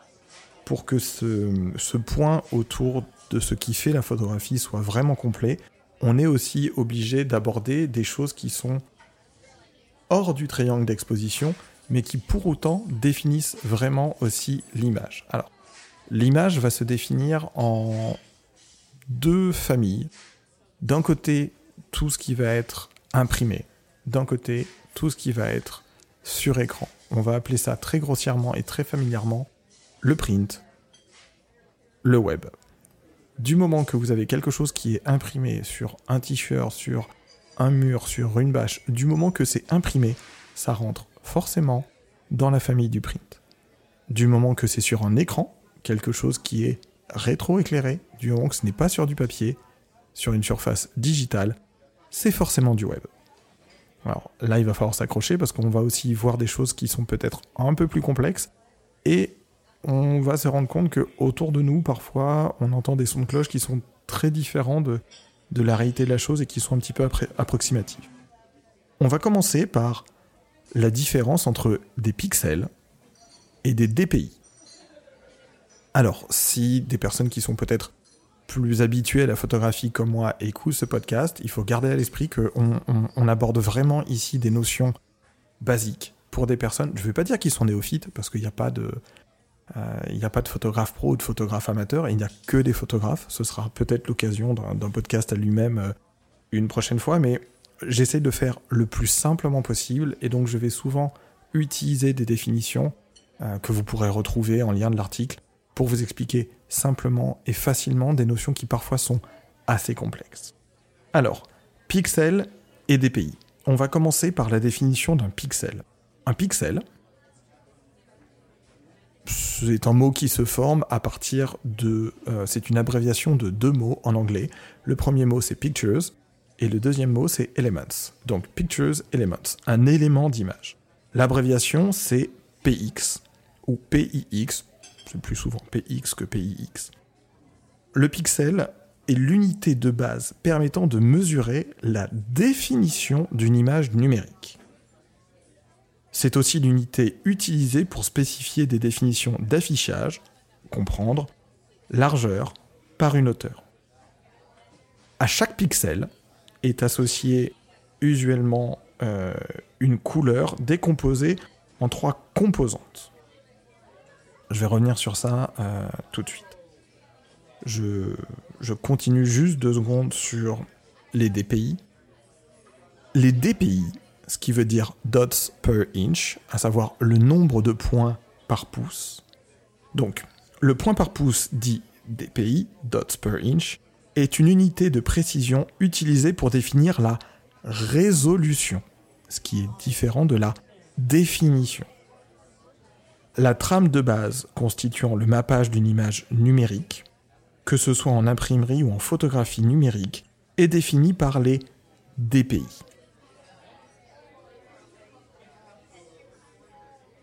Elle définit, donc cette notion de DPI, elle définit le nombre d'informations constituant une ligne d'un pouce. Un pouce, un inch, ça représente un trait de 2,54 cm. Il est important de comprendre que cette notion de DPI n'a d'importance que lorsqu'on veut imprimer. Si vous ne faites que des photos avec votre téléphone portable, qui sera aussi euh, un épisode à un moment qui va, qui va arriver, je pense, dans les deux mois qui viennent, un épisode qui sera uniquement autour de la photographie avec le téléphone portable. Du moment que vous travaillez avec un numérique, du moment que vous travaillez avec un téléphone portable, quelque chose de digital, si vous restez sur du digital, c'est-à-dire que si vous ne souhaitez pas imprimer votre image, le DPI, vous n'en avez strictement rien à faire. Les DPI, à ce moment-là, dans ce cas présent, ne rentrent pas en compte. Les DPI ne sont importants que dans le cadre, si je puis dire, d'une photo, d'un support que l'on souhaite imprimer. Si vous ne souhaitez pas imprimer, ça n'a pas d'importance. Je reviens à la base sur le print, le web, les pixels et les DPI. On a dit que les pixels, c'était vraiment ce qui compose l'image. Oui, mais ça veut dire quoi? Eh bien, ça veut dire que en fait, si on vous dit que euh, un boîtier fait euh, tout simplement 6000 par 4000, donc une largeur par une hauteur, 6000 par 4000, 6 x 4, 24, 1000 par 1000 millions, on va avoir 24 millions de pixels. Donc le pixel, c'est un élément qui va vraiment, euh, qui constitue l'image. Le moyen le plus simple que j'ai pour vous le faire comprendre, je vais vous donner un exemple avant d'aller plus loin. Imaginons, que je vous donne une surface qui fasse un carré de 1 mètre. Je vous demande de représenter une image qui est à côté, et pour ce faire, je vais vous donner des carrés de 10 par 10. Alors attendez, 1 mètre c'est 100 cm, 10 par 10, ça veut dire que je peux venir mettre 10 carrés de côté. Donc là, je, dois simplifier mon image en me disant, bon bah, tel côté, telle couleur, je vais, je vais pouvoir utiliser plus ou moins tel ou tel carré. Une fois que vous avez fini cet exercice, je vous donne exactement la même image à reproduire dans un autre carré qui est à côté, mais qui fait toujours 1 mètre par 1 mètre, sauf que cette fois, je ne vous donne pas des carreaux qui font 10 par 10, mais je vous donne des carreaux qui font 1 par 1. Ah, ben, du coup, ça fait quoi? Ben, Du coup, ça fait que euh, 1 mètre, ben, c'est toujours 100 cm. Et si 1 mètre c'est 100 cm et que votre carreau fait 1 par 1, donc sur une hauteur comme sur une largeur, vous allez pouvoir mettre 100 carreaux. Votre image, elle va être beaucoup plus facile à définir puisque vous avez plus d'informations. Donc le pixel n'est pas quelque chose qui a une taille euh, définie, euh, c'est une variable, c'est une, information, et cette quantité d'informations, elle va varier en fonction de la capacité du capteur à retranscrire ces informations. J'en reviens un petit peu en amont à ce que je disais avant sur le print et le web. Le print, le web, je vais vous dire ça très rapidement parce que ce sont des choses que je vais euh, définir ensuite dans deux autres notions. Le print, c'est 300 dpi, donc 300 points dots per inch, donc 300 points pour une ligne de 2,54 cm de côté, avec un code couleur qui est cyan, magenta, jaune, noir. On va le voir dans un instant qu'on va attaquer la synthèse additive, la synthèse soustractive. Sur magenta, jaune, noir, c'est plutôt la synthèse soustractive. Et c'est du 300 dpi, je crois que je l'ai déjà dit. Le web, c'est rouge, vert, bleu, et c'est 72 dpi. Donc, quand vous faites une image avec votre appareil photo, on est en digital, on va forcément faire une image qui sera sur un mode colorimétrique qui sera rouge, vert, bleu, et qui sera en JPEG, on va voir ça après, en 72 dpi. Ce qui est important de retenir, c'est que les pixels et les dpi sont deux éléments qui sont en corrélation euh, et en lien direct, sauf que les dpi, ça n'a d'importance que quand vous imprimez. Si vous ne cherchez pas à imprimer, vous mettez que vos photos sur Pinterest, Instagram, euh, Picasa, ce que vous voulez. Du moment que vous restez sur un support digital, ça n'a strictement aucune importance pour vous. Ce qui va être important, ça va être la taille de l'image, entre guillemets, la largeur par la hauteur de l'image. Et ça, c'est exprimé en pixels. Je vais continuer sur ces notions de RVB et de cyan magenta jaune noir. Tout ça, on reste toujours dans, cet univers du euh, print et du web. Donc, le print, c'est quatre couleurs. Cyan, magenta, jaune et noir. Le web, au contraire, c'est trois couleurs, rouge, vert et bleu. Alors, la définition entre ces euh, deux-là, c'est que on va rester sur le print pour l'instant. Cyan, magenta, jaune, noir.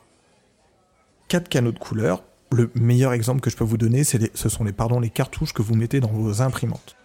Ah tiens, c'est rigolo, ce qu'il dit, c'est effectivement ça. Bah oui, je dis, dis pas que des bêtises. Hein. Si vous ouvrez le capot de votre imprimante, vous allez vous rendre compte que vous mettez quatre cartouches qui sont le cyan, le magenta, le jaune et le noir. Ces valeurs, cyan, magenta, jaune, vont euh, être regroupées sous le nom de ce qu'on appelle la synthèse soustractive. Comment ça fonctionne? Avant d'en arriver à la synthèse soustractive, on va déjà définir le rouge, le vert, le bleu, voilà. Donc, en cyan, en magenta, en jaune et en noir, dans une imprimerie, il faut imaginer que vous avez une valeur qui va de 0 à 100%. Et selon la couleur que vous voulez représenter, vous allez dire, moi je mets 5% de cyan, 15% de magenta, 25% de jaune et 30% de noir. Donc on est vraiment sur quatre colonnes indépendantes, le cyan, le magenta, le jaune, le noir, et chacune de ces colonnes peut aller de 0 à 100%. Il faut imaginer qu'en imprimerie, selon la couleur qu'on va obtenir, on va venir euh, mettre euh, des litres de couleur euh, en, termes de pourcentage par rapport, par rapport à un calcul général en cyan, en magenta, en jaune, en noir. Pour le, pour le digital, pardon, c'est différent. Sur le RVB, qui veut dire rouge, vert, bleu, et ça c'est la synthèse additive, on va voir ça dans un instant. En fait, on est codé en 256 bits. Qu'est-ce que ça veut dire? Ça veut dire que si je vous demande de vous mettre une note sur vos connaissances en photographie avant ou après ce podcast, et que je vous demande de vous mettre une note sur, euh, on va dire, de 0 à 4, ça fait 5 valeurs. Donc, pour du RVB, on est codé en 256 bits. C'est-à-dire que pour le rouge, le vert, le bleu, chacune euh, de, ces, de ces identités va pouvoir graduer d'une valeur qui est 0 à une valeur qui est 255. Quand chacune de ces trois valeurs, le rouge, le vert, le bleu, est à 0, autrement dit on ne fait pas passer de, de courant, on est sur du noir. Quand au contraire on est à 255 dans du rouge, du vert et du bleu, on est sur le blanc, ce qu'on appelle le blanc parfait, le blanc internet.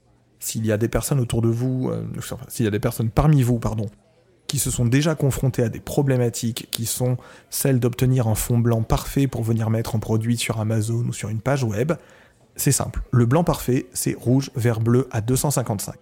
Par analogie, c'est ce qu'on appelle le blanc à 255. Il est important de comprendre quelque chose, c'est que rouge plus vert plus bleu, ça donne du blanc. C'est ce qu'on va appeler la synthèse additive. Cyan, magenta, plus jaune, ça donne du noir. C'est ce qu'on appelle la synthèse soustractive. Attends, je comprends pas. Cyan, magenta et jaune, ça donne du noir. Mais il y, a bien, y a bien une autre colonne à côté, c'est CMJN, il y a bien une autre colonne qui est noire. Alors, déjà, il y a une différence entre un noir composite et un noir absolu. C'est-à-dire un noir qui est fait par association de couleurs, et un noir qui est chimiquement parfait, c'est-à-dire qui est... Alors, le noir, et le blanc ne sont pas des couleurs, ce sont des tons. Donc un ton qui est chimiquement parfait et chimiquement pur. L'autre avantage aussi, c'est que quand vous allez imprimer, que ce soit une, sur une imprimante chez vous ou autre, quand vous voulez venir foncer une image, vous n'avez qu'à rajouter un petit peu de noir, et ça vous évite de venir utiliser du cyan, du magenta et du jaune. Je reprends très rapidement le print, cyan, magenta, jaune, noir, 300 dpi, impression, ok, pas de problème. Le web, rouge, vert, bleu, 72 dpi. Ce qu'il faut comprendre, c'est que ces deux synthèses, elles sont imbriquées. Et que même si vous êtes dans un mode RVB, quand vous allez travailler vos couleurs en RVB, en face, vous avez du si, du si. Vous avez du cyan, du magenta et du jaune qui sont cachés. Vous allez prendre, reprendre votre papier et on va dessiner deux triangles. Pour bien vous expliquer cette notion de RVB et de cyan, magenta, jaune, donc ces deux synthèses qui au final existent ensemble, je vais vous faire faire deux petits, je vais vous faire faire trois petits schémas qui sont très très simples. À chaque fois, ce sera un triangle.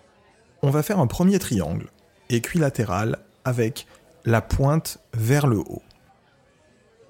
Je vais commencer par le coin bas gauche, ensuite je vais faire la pointe et ensuite je vais finir par le coin bas droit. Sur la pointe de gauche, j'ai le rouge. Sur le sommet, j'ai le vert. Et sur la pointe à droite, j'ai le bleu. Ça, c'est mon RVB. Maintenant, je viens faire un autre triangle, sauf que celui-ci est tête bêche, c'est-à-dire que j'ai la base vers le haut et la pointe vers le bas. Comme si euh, le premier triangle indiquait le haut, le deuxième triangle indique le bas. Donc cette fois, je vais commencer par la pointe tout à droite, la partie la plus basse et la pointe tout à gauche. La pointe tout à droite, vous avez le cyan. La pointe vers le bas, vous avez le magenta. Et la pointe la plus à gauche, vous avez le jaune. Donc d'un côté, j'ai un triangle qui représente mon rouge, mon vert et mon bleu. Et de l'autre côté, j'ai un triangle qui représente mon cyan, mon magenta et mon jaune. Rouge, vert, bleu, ça donne du blanc. Cyan, magenta, jaune, ça donne du noir. Rouge, vert, bleu, c'est la synthèse additive. On part d'une, addition pour obtenir du blanc. Cyan, magenta, jaune, on part d'informations pour arriver à du noir. Et c'est ce qu'on appelle la synthèse soustractive. Maintenant, ce qu'on va faire, c'est que ces deux triangles, on va les superposer et on va faire un triangle équilatéral avec la pointe vers le bas et un triangle équilatéral avec la pointe vers le haut. Donc en gros, ça va nous représenter une étoile de David. La pointe supérieure. Alors, et en fait, on va venir les comme on a, on va reprendre exactement les mêmes numérotations euh, que ce qu'on, enfin les mêmes numérotations, la même désignation que ce qu'on avait sur notre premier schéma et notre deuxième schéma, à savoir notre rouge, vert, bleu et notre cyan, magenta, jaune. Et on se retrouve avec quoi? Alors, je vais partir de midi et je vais faire le tour dans le sens, euh, je vais faire le tour dans le sens, euh, dans le sens horaire. Donc, quand je parle de midi, la pointe de mon de mon schéma, c'est du vert. Ensuite, j'ai du cyan. Ensuite, j'ai du bleu. J'arrive déjà à 6 heures. C'est magenta. Ensuite, j'ai du rouge. Et ensuite, j'ai du jaune. Je reviens à midi. Et là, j'ai du vert. Ça, c'est la représentation du cercle lumineux, euh, on va dire en photographie. C'est-à-dire que j'ai scindé ma synthèse, ma synthèse additive, rouge, vert, bleu, avec ma synthèse soustractive, cyan, magenta, jaune. Et ça me donne quoi? Eh ben, ça me donne un schéma qui me permet de comprendre que, déjà, qu'est-ce que j'ai en face euh, Qu'est-ce que j'ai en face de mon rouge? En face de mon rouge, j'ai mon cyan. Qu'est-ce que j'ai en face de mon bleu? En face de mon bleu, à l'opposé, j'ai du jaune. Qu'est-ce que j'ai en face de mon vert? J'ai du magenta. Alors, on va travailler ça différemment. Si je regarde rouge et vert, qu'est-ce que ça me donne Ça me donne du jaune. Si je regarde euh, rouge et bleu, qu'est-ce que ça me donne Ça me donne du magenta. Si je regarde bleu et vert, qu'est-ce que ça me donne Ça me donne du cyan. Ou on peut le faire à l'envers.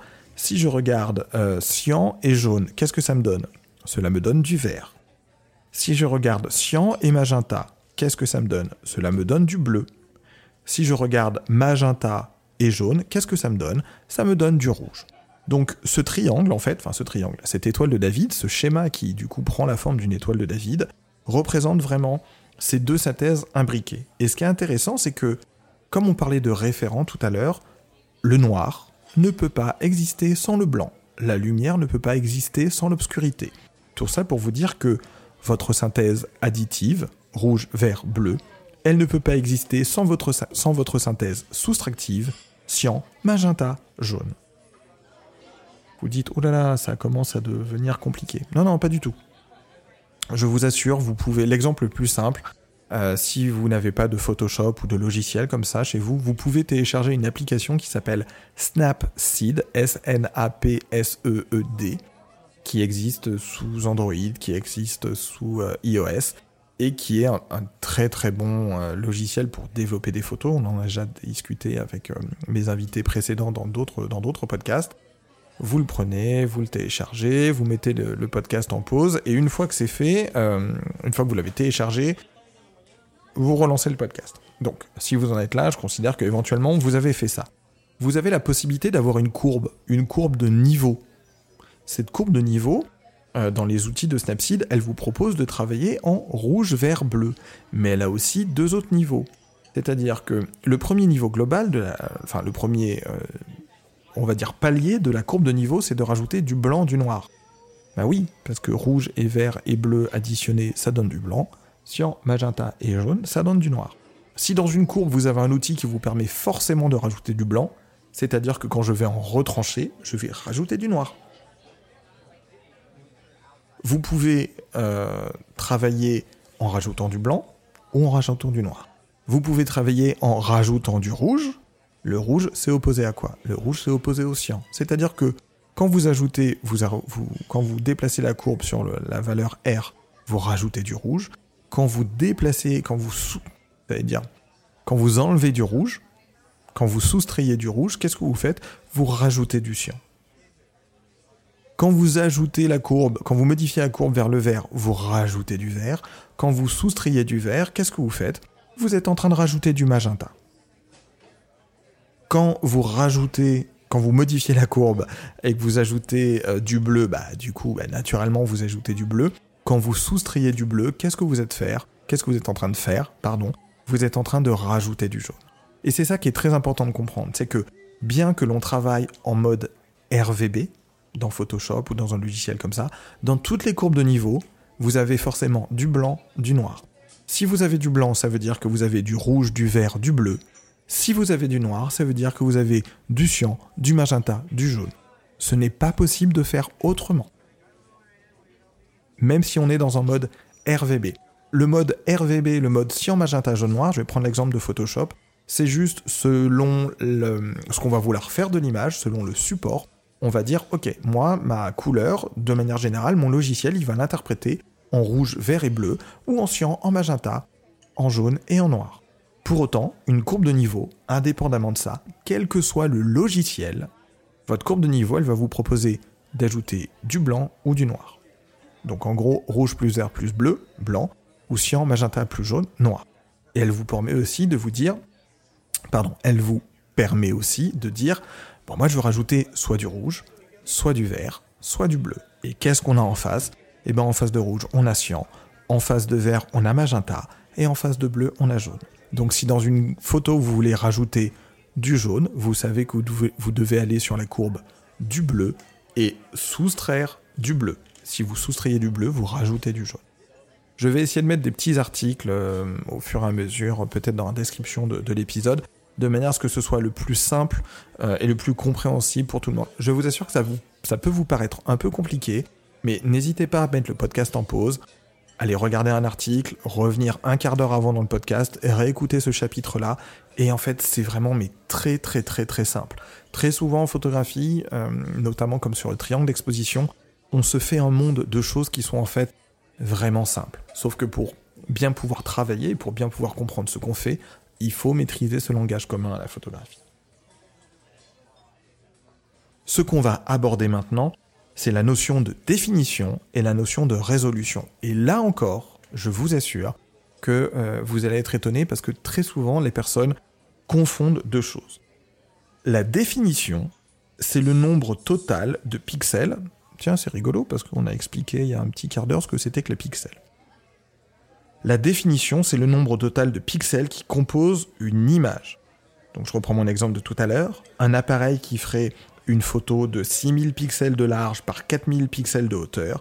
6 x 4, 24, 1000 par 1000, millions. Donc votre appareil, il a une définition de 24 millions de pixels. C'est aussi ce qu'on appelle 24 mégapixels.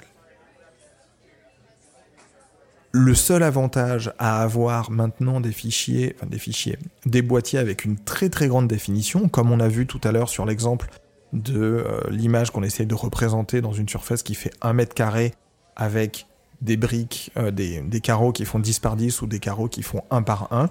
Le seul avantage, c'est que quand j'ai beaucoup, quand j'ai une grande définition, c'est-à-dire quand j'ai beaucoup de mégapixels, je peux me permettre de venir zoomer dans mon image, je peux me permettre de venir cropper, donc crop, c'est un terme anglais pour dire cadrage ou recadrage, je peux me permettre de venir faire une sélection dans mon image et j'aurai toujours, encore dans l'idée du print, suffisamment d'informations pour imprimer si je le souhaite.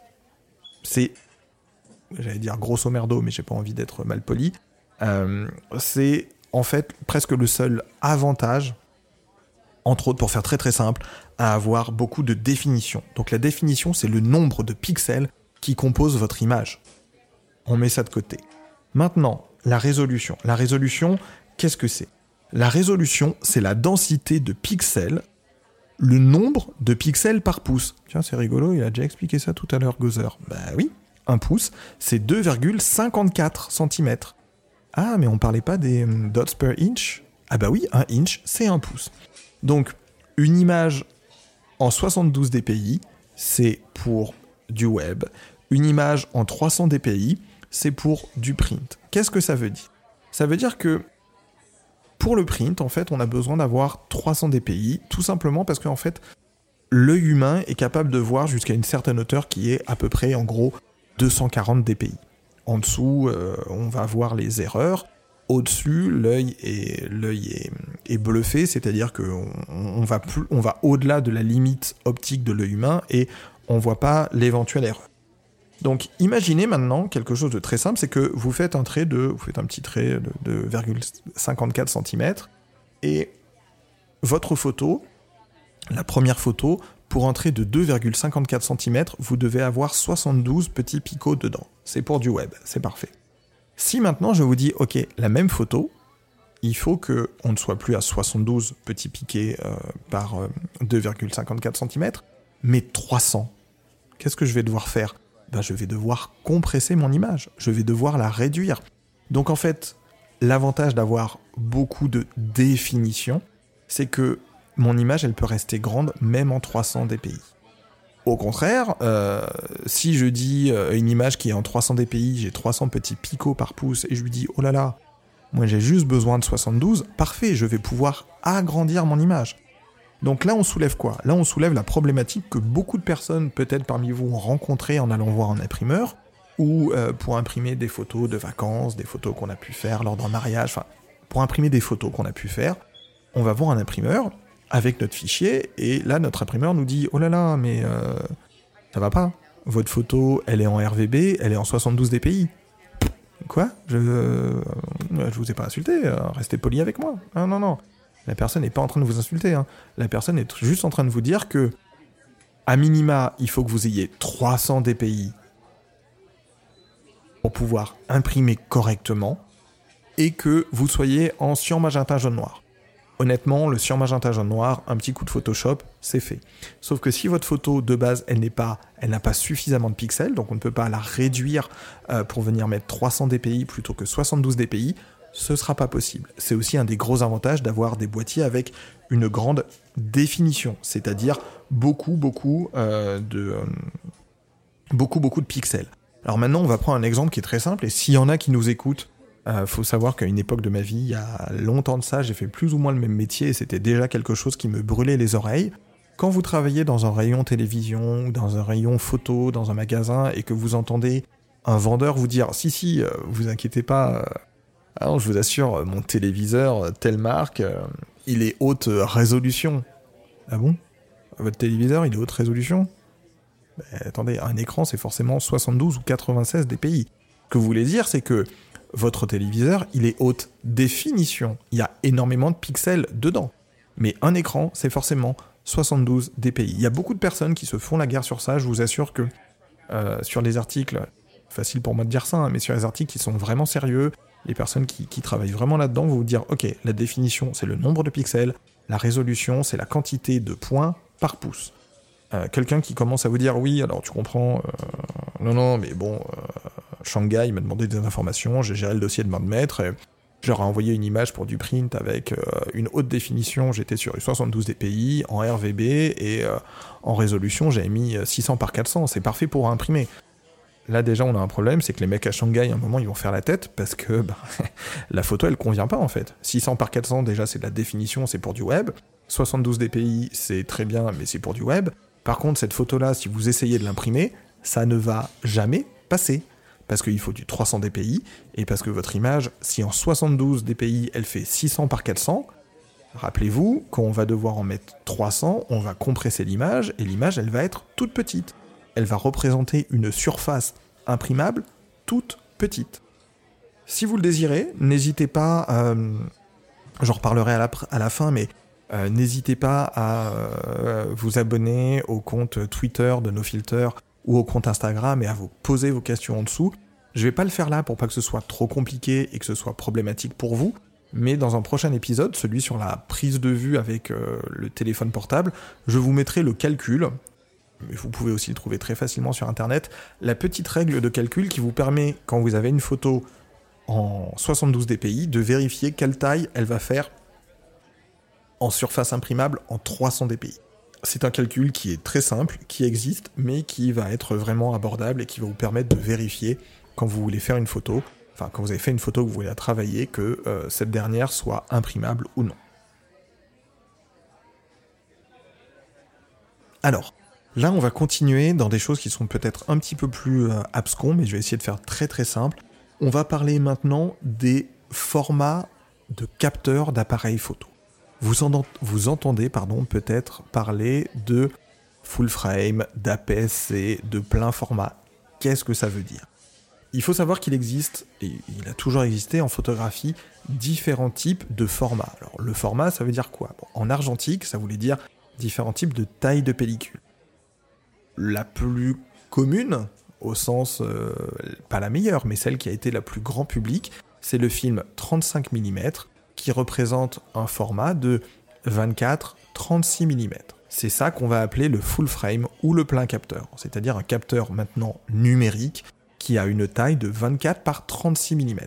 Il faut savoir qu'il existe d'autres tailles de capteurs qui sont du 6 par 6, qui sont du 8 par 8, qui sont des, carrés en fait, parfaits, et là on est sur du on est sur un autre type de matériel pro et on est dans un autre domaine.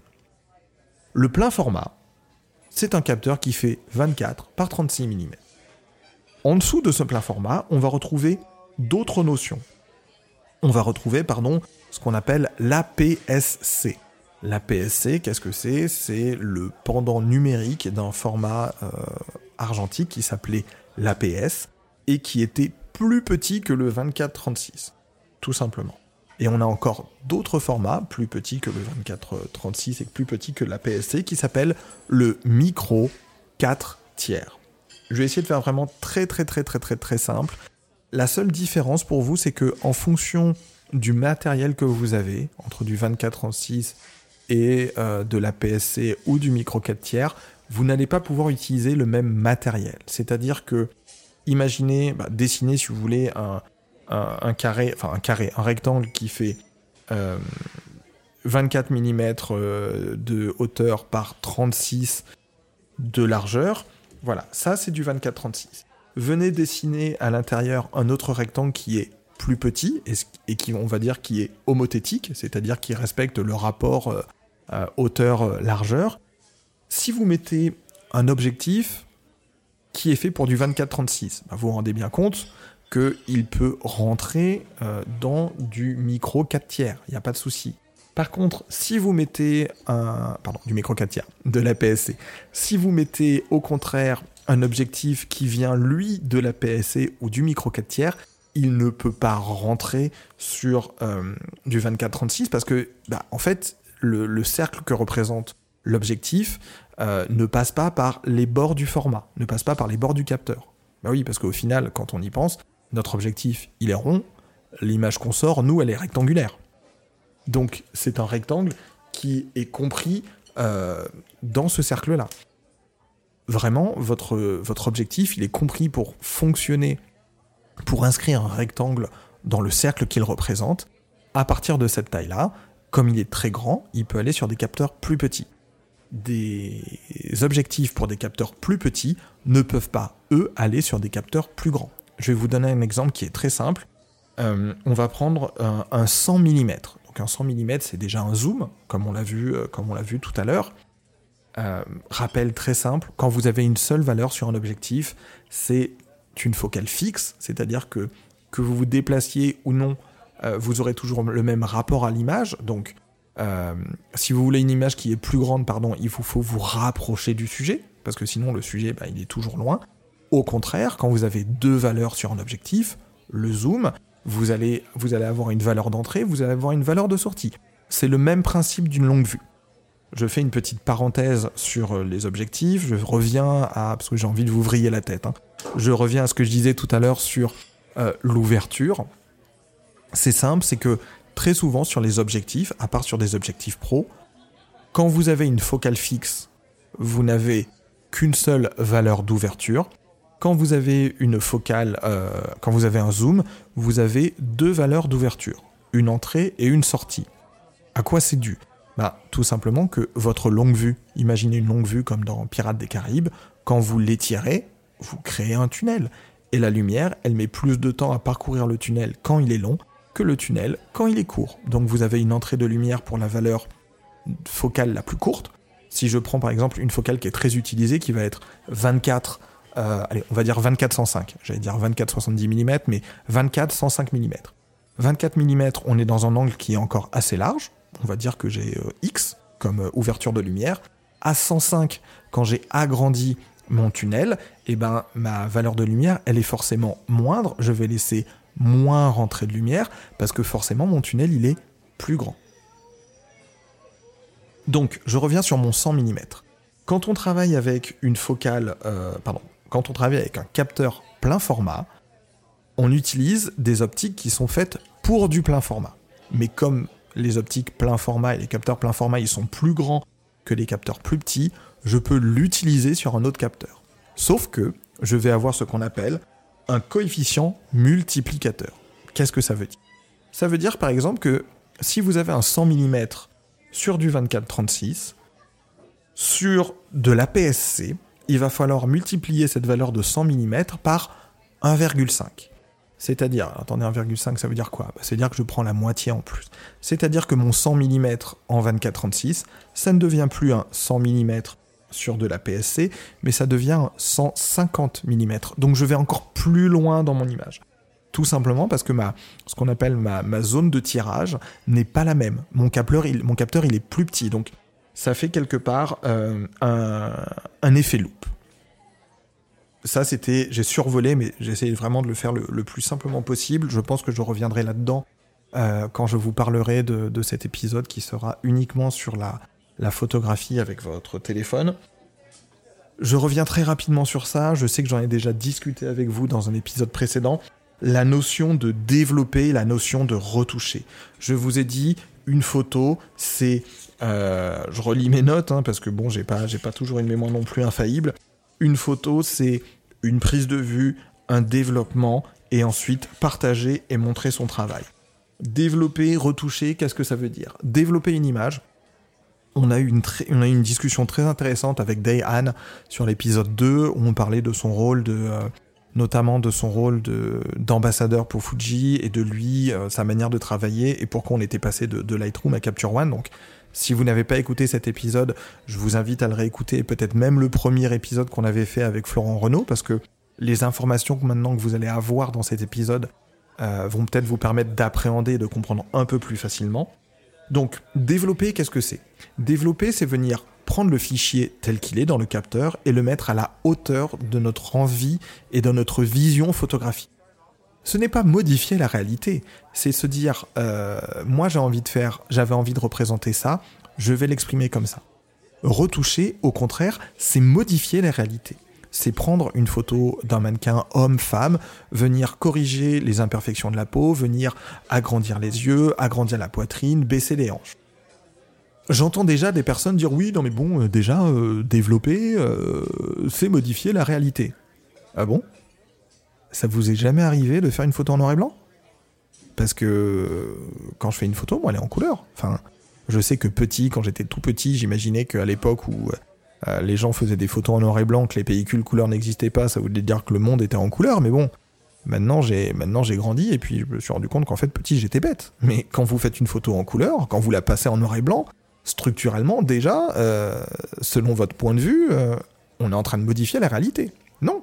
Vous avez juste envie de mettre la photo en noir et blanc. Vous avez juste envie de travailler vos couleurs. Et oui, parce que dans le noir et blanc, il y a de la couleur. Euh, vous avez juste envie de travailler vos couleurs, de baisser votre, votre saturation de manière à exprimer ce que vous avez voulu représenter en noir et blanc. Pour autant, vous venez pas faire une correction de la peau sur votre sujet, vous n'êtes pas augmenter la taille des yeux, changer le ciel, des choses comme ça. Il y a beaucoup de photos euh, qu'on voit qui, qui passent sur Instagram. Il y a beaucoup de petites pubs sur Instagram où on vous dit non mais ne perdez pas du temps dans Lightroom, dans Photoshop, choisissez tel ou tel filtre. Alors, je vais vous donner mon avis sur ça, parce que c'est mon podcast, donc si vous l'écoutez un moment, c'est que vous voulez quand même mon avis. Si vous voulez pas, je vous invite à, arrêter ce podcast ou à skipper de, de 3 minutes le temps que vous passez en développement, le temps que vous passez, qu'on soit sur Snapseed, qu'on soit sur Paint, qu'on soit sur, oui, j'ai bien dit Paint, hein, qu'on soit sur Photoshop, qu'on soit sur Lightroom, qu'on soit sur Capture One, quel qu'il soit, Luminar, Darktable, ce que vous voulez, ce n'est pas du temps perdu. Il faut fuir, à mon sens, euh, les personnes, il faut fuir les propositions qui vous disent payer 5 euros, récupérer un bundle de 100 presets ou de 100 réglages. Oui, mais ces 100 réglages, ils n'ont pas été faits par vous. Ces 100 réglages, ils ont été faits pour uniformiser les photos, pour vous dire que, pour vous ayez plus de likes. L'important, c'est de montrer ces photos. L'important, c'est pas d'avoir des likes. On n'est pas dans une guerre d'ego à dire euh, c'est moi qui ai la plus grosse capacité à faire des belles photos. Ce sera le, euh, un, point que je vais aborder qui sera après quantité versus. Euh, enfin, non, qualité versus quantité, mais l'important, c'est ce que vous faites. Si vous prenez 3 heures pour développer une photo, c'est pas du temps perdu prenez 3 heures pour développer votre photo. La fois d'après, vous allez mettre 2h30 et puis vous allez gagner en temps et vous allez faire quelque chose de meilleur. Mais le temps que vous passez à du développement, ce n'est pas de la perte. Si vous voulez faire de la retouche, je vous invite à regarder les formations, les vidéos que donne Julien Ponce. Là aussi, c'est pas une. Je vais être très clair avec vous. Il y a Quentin Descaillés aussi, des personnes que je suis sur, euh, euh, sur YouTube, euh, sur Ampara, des choses comme ça. Euh, j'aime beaucoup le travail de Julien Ponce parce que je trouve que c'est quelqu'un qui exprime, qui explique très très bien, qui est toujours très clair, qui est toujours très pédagogue. Je n'ai pas la prétention d'être un grand pédagogue, mais je trouve que c'est quelqu'un qui, quand on regarde son travail, quand il nous explique, on dit ah ouais c'est quand même, ouais en fait c'est simple quoi. Euh, il vaut mieux passer du temps à regarder ces personnes-là. Si vous voulez apprendre à faire de la retouche, mettez 60 euh, balles, mettez 70 balles, mettez 50 balles dans les formations, dans les heures de formation que ces personnes euh, font sur des sites spécialisés. Je vous assure que ce n'est pas de l'argent perdu et vous allez apprendre à faire de la retouche. Mais sur le, je fais une longue digression, je m'en excuse, hein, sur le point qui nous intéressait, qui est développer versus retoucher une photo. Dans tous les cas, dans le process, il y a du développement. L'exemple que je prends tout le temps est, vous avez un compte Instagram, ça ne vous viendrait pas à l'idée de venir mettre une photo en ligne sans rajouter un filtre, sans vérifier que la photo est droite, sans exprimer euh, plus ou moins la vision photographique que vous avez eue ou que vous voulez exprimer avec des filtres. Ça, c'est du développement.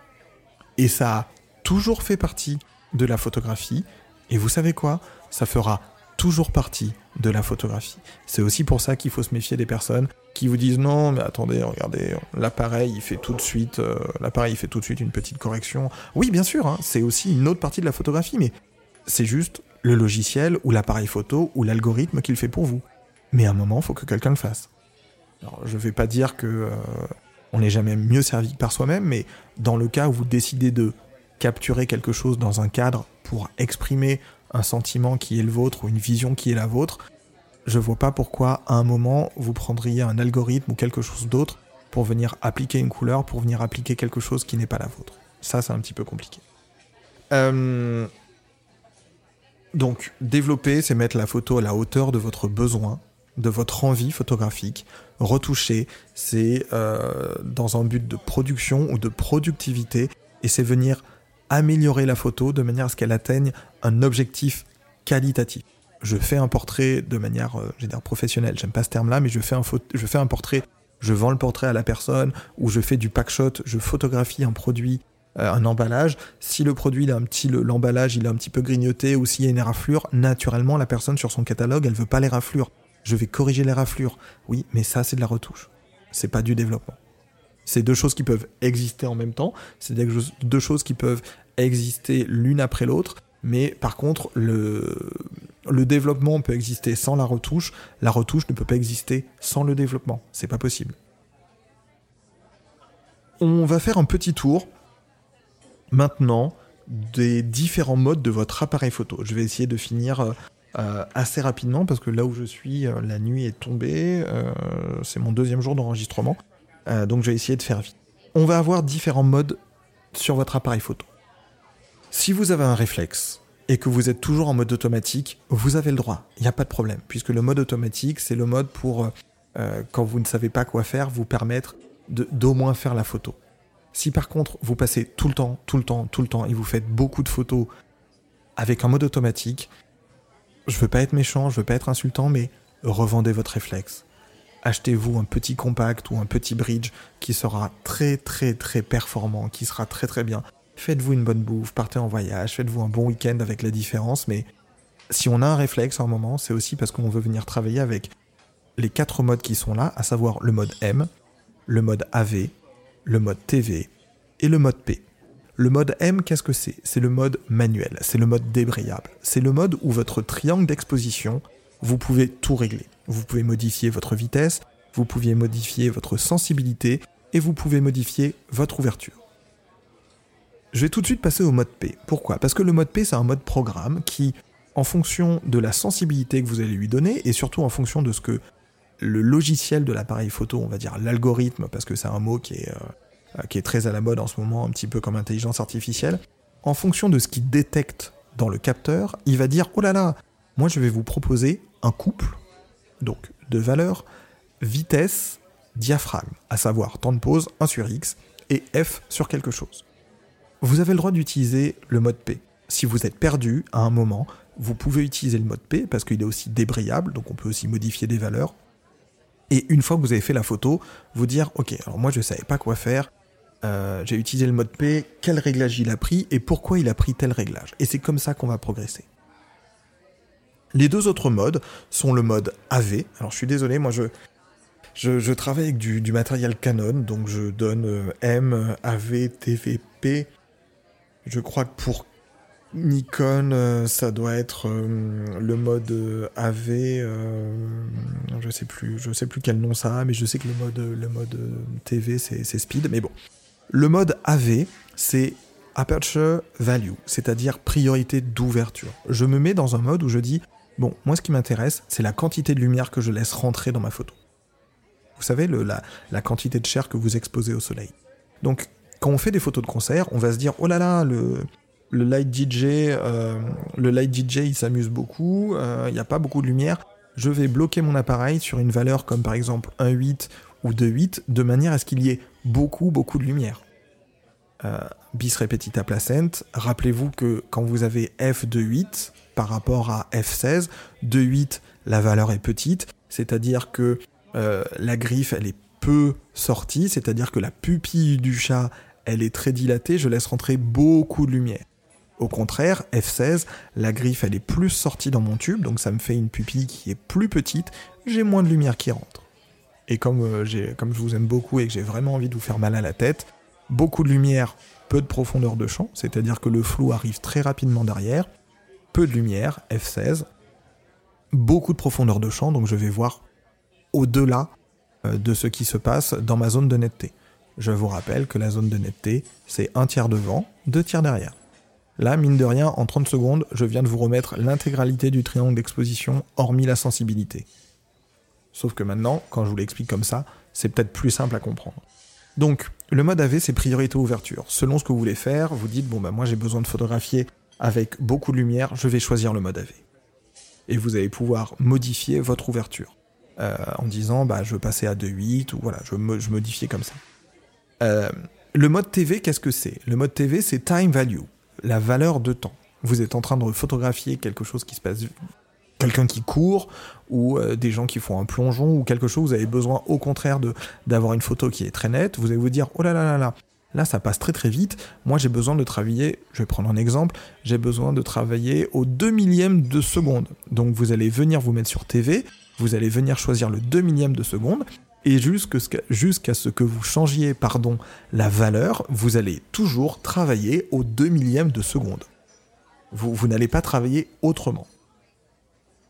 Euh, le mode P, comme je vous disais, c'est un mode programme qui, lui, va vous permettre de choisir un couple vitesse-diaphragme, donc 1 sur X, ouverture, et qui va, en fonction de ça, vous dire, bon, ben voilà, moi, par rapport à ce que je détecte, par rapport à la sensibilité que vous avez choisie, je vous propose tel ou tel réglage. Quelque chose qui est important, c'est qu'il n'y a aucune honte, mais absolument aucune, à être en mode automatique. Il n'y a aucune honte à dire, oulala, là, là, je sais pas, je veux surtout pas manquer la photo, je vais me mettre en mode programme. L'important, c'est d'un moment d'avoir la curiosité de se dire bon, moi je savais pas quoi faire, mais le mode programme a pris tel et tel réglage. Alors, qu'est-ce qu'on disait? Ça c'est la sensibilité, ok, c'est les ISO. Ça c'est la vitesse. Non, ça c'est ah oui, ça c'est la vitesse, c'est pas l'ouverture. Ça c'est la vitesse, c'est 1 sur X. Ça c'est l'ouverture. Et même si ça veut vous même si ça vous demande un moment de vous mettre derrière une table avec un petit un petit calepin, faire un schéma, renoter pour vous repenser la chose, c'est comme ça qu'on progresse. Et quelque chose que j'aime beaucoup en photographie, et je suis le premier concerné, c'est que la photographie n'aime pas les fainéants. Si vous voulez progresser en photographie, vous savez quoi? Que ce soit avec votre téléphone, que ce soit euh, avec votre appareil photo, que ce soit avec quoi que ce soit d'autre qui fasse de l'image, il va falloir faire de l'image, en faire, j'allais dire beaucoup, en faire pas mal et surtout en manger. Et à un moment se poser des questions et se dire, tiens, comment la personne a géré ça? Quel réglage la personne a fait? Il n'y a pas d'autre moyen de progresser en photographie. J'en reviens à méfiez-vous des personnes qui vous disent achetez ce petit pack, tout ça, ça va faire vos images tout seul, il n'y a pas de souci. Non, non, ça c'est pas intéressant, ça n'existe pas, c'est pas valable. Alors, euh, on, arrive sur la, vraiment la fin, fin, fin du podcast.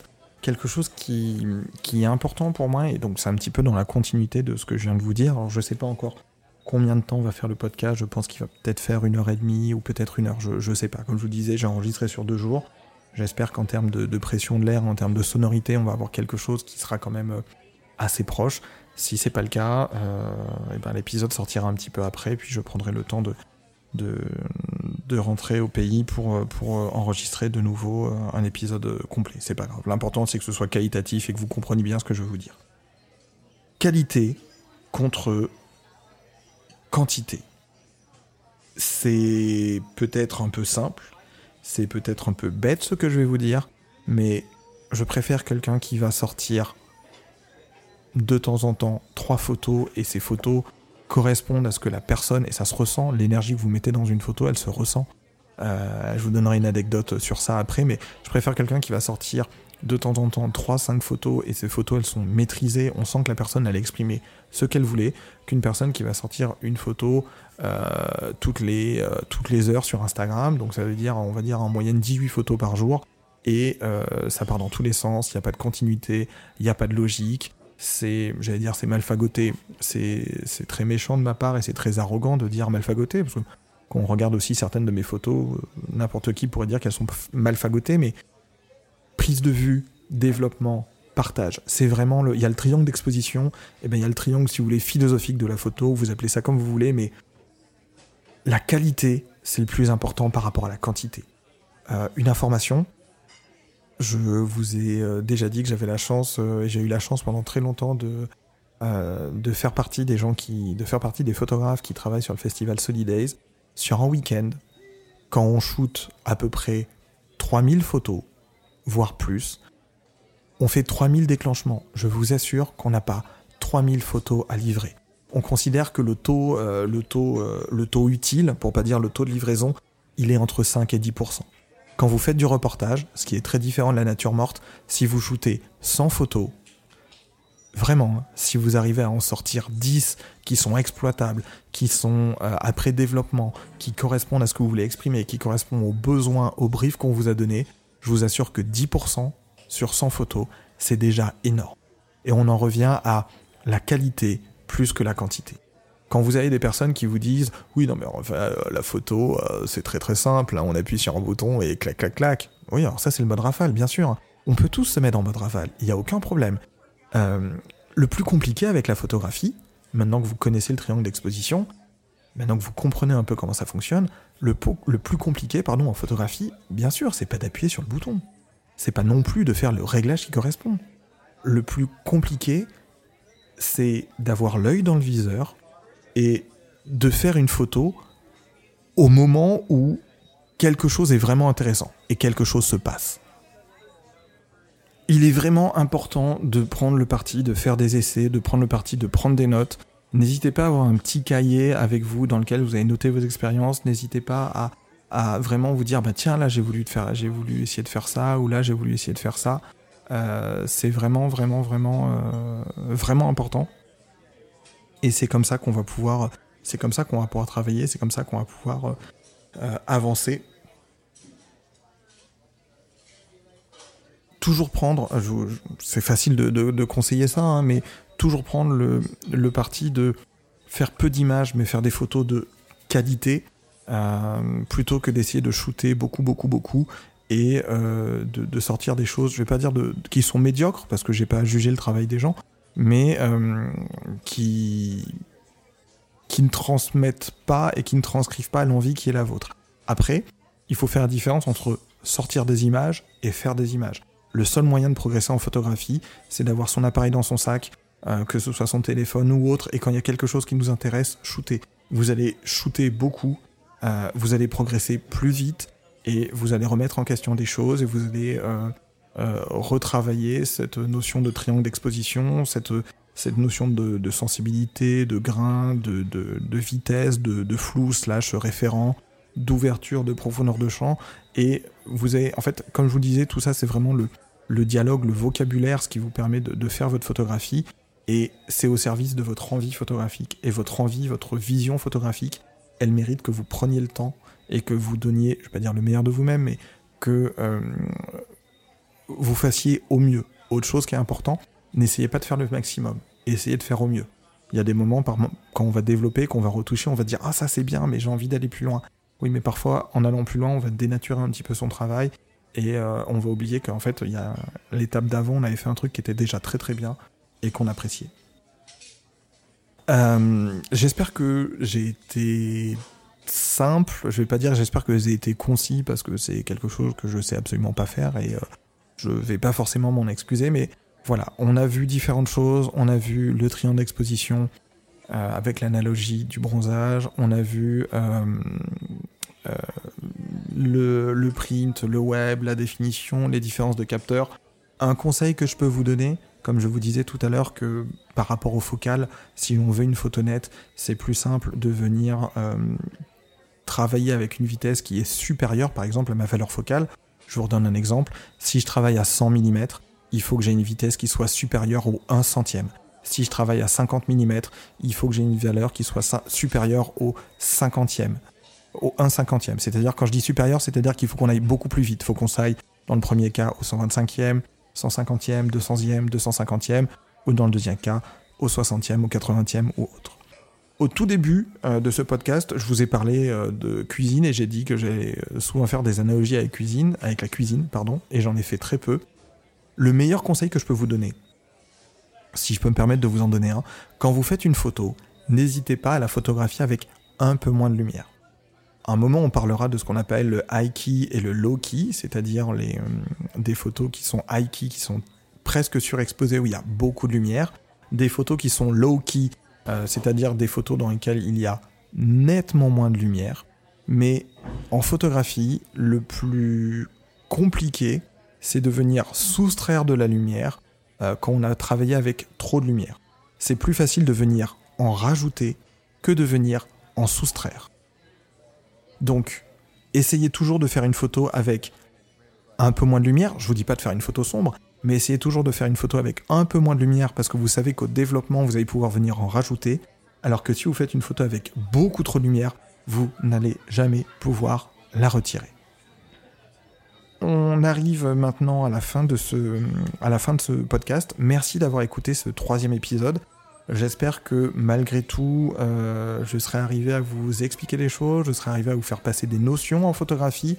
Si vous avez des questions, vous pouvez les mettre sur le compte euh, Twitter euh, NoFilter, celui qui est associé au, podcast. Vous pouvez sinon les mettre sur le compte Instagram NoFilter, qui est toujours aussi associé au podcast. Depuis, depuis déjà plusieurs semaines, le podcast est disponible euh, sur les plateformes euh, Apple Podcast. Donc maintenant, on est sur, on va dire, 99%, 95% des plateformes qui existent. On va être sur Apple Podcast, on va être sur Google Podcast, on va être sur Podcast Addict. Enfin voilà, le, podcast est vraiment, euh, on va dire, le plus pas le plus diffusé, mais on essaie qu'il soit le plus partagé. Si vous avez aimé ce podcast, n'hésitez pas à mettre une petite étoile sous, euh, sous, Apple, sous Apple Podcast. N'hésitez pas surtout à le partager. La photographie, c'est un échange, donc si vous avez des questions, n'hésitez pas à les poser.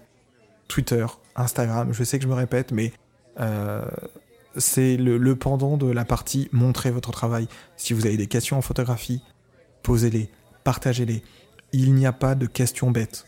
La seule chose euh, bête avec une question, c'est de la garder pour soi, c'est de pas la poser. N'hésitez pas à poser vos questions et euh, je ferai le, maximum pour y répondre. Merci beaucoup de votre temps d'écoute. Euh, on va essayer de faire un montage simple et concis. Donc je pense que je vais avoir du, travail au montage. Je vous dis à bientôt pour euh, un prochain épisode le mois prochain qui sera de nouveau avec un invité. J'ai des invités et eux euh, qui arrivent, qui sont passionnantes, qui sont douées, qui ont beaucoup de choses à dire sur leur photographie et sur ce qu'elles font, euh, ça va vraiment être très très très très sympa. Euh, et je, vais préparer déjà un prochain, un prochain épisode en solo qui sera photographié avec son téléphone portable, les petites applis utilisées, les petits trucs qui sont sympas, parce que la photographie, comme on le disait dans un précédent épisode, ce n'est pas forcément avec euh, un appareil photo à 1000 euros, 2000 euros, 4000 euros. Vous pouvez déjà faire de la photographie avec un Polaroid, vous pouvez faire de la photographie avec votre téléphone. Merci beaucoup de votre temps d'écoute, merci de votre patience.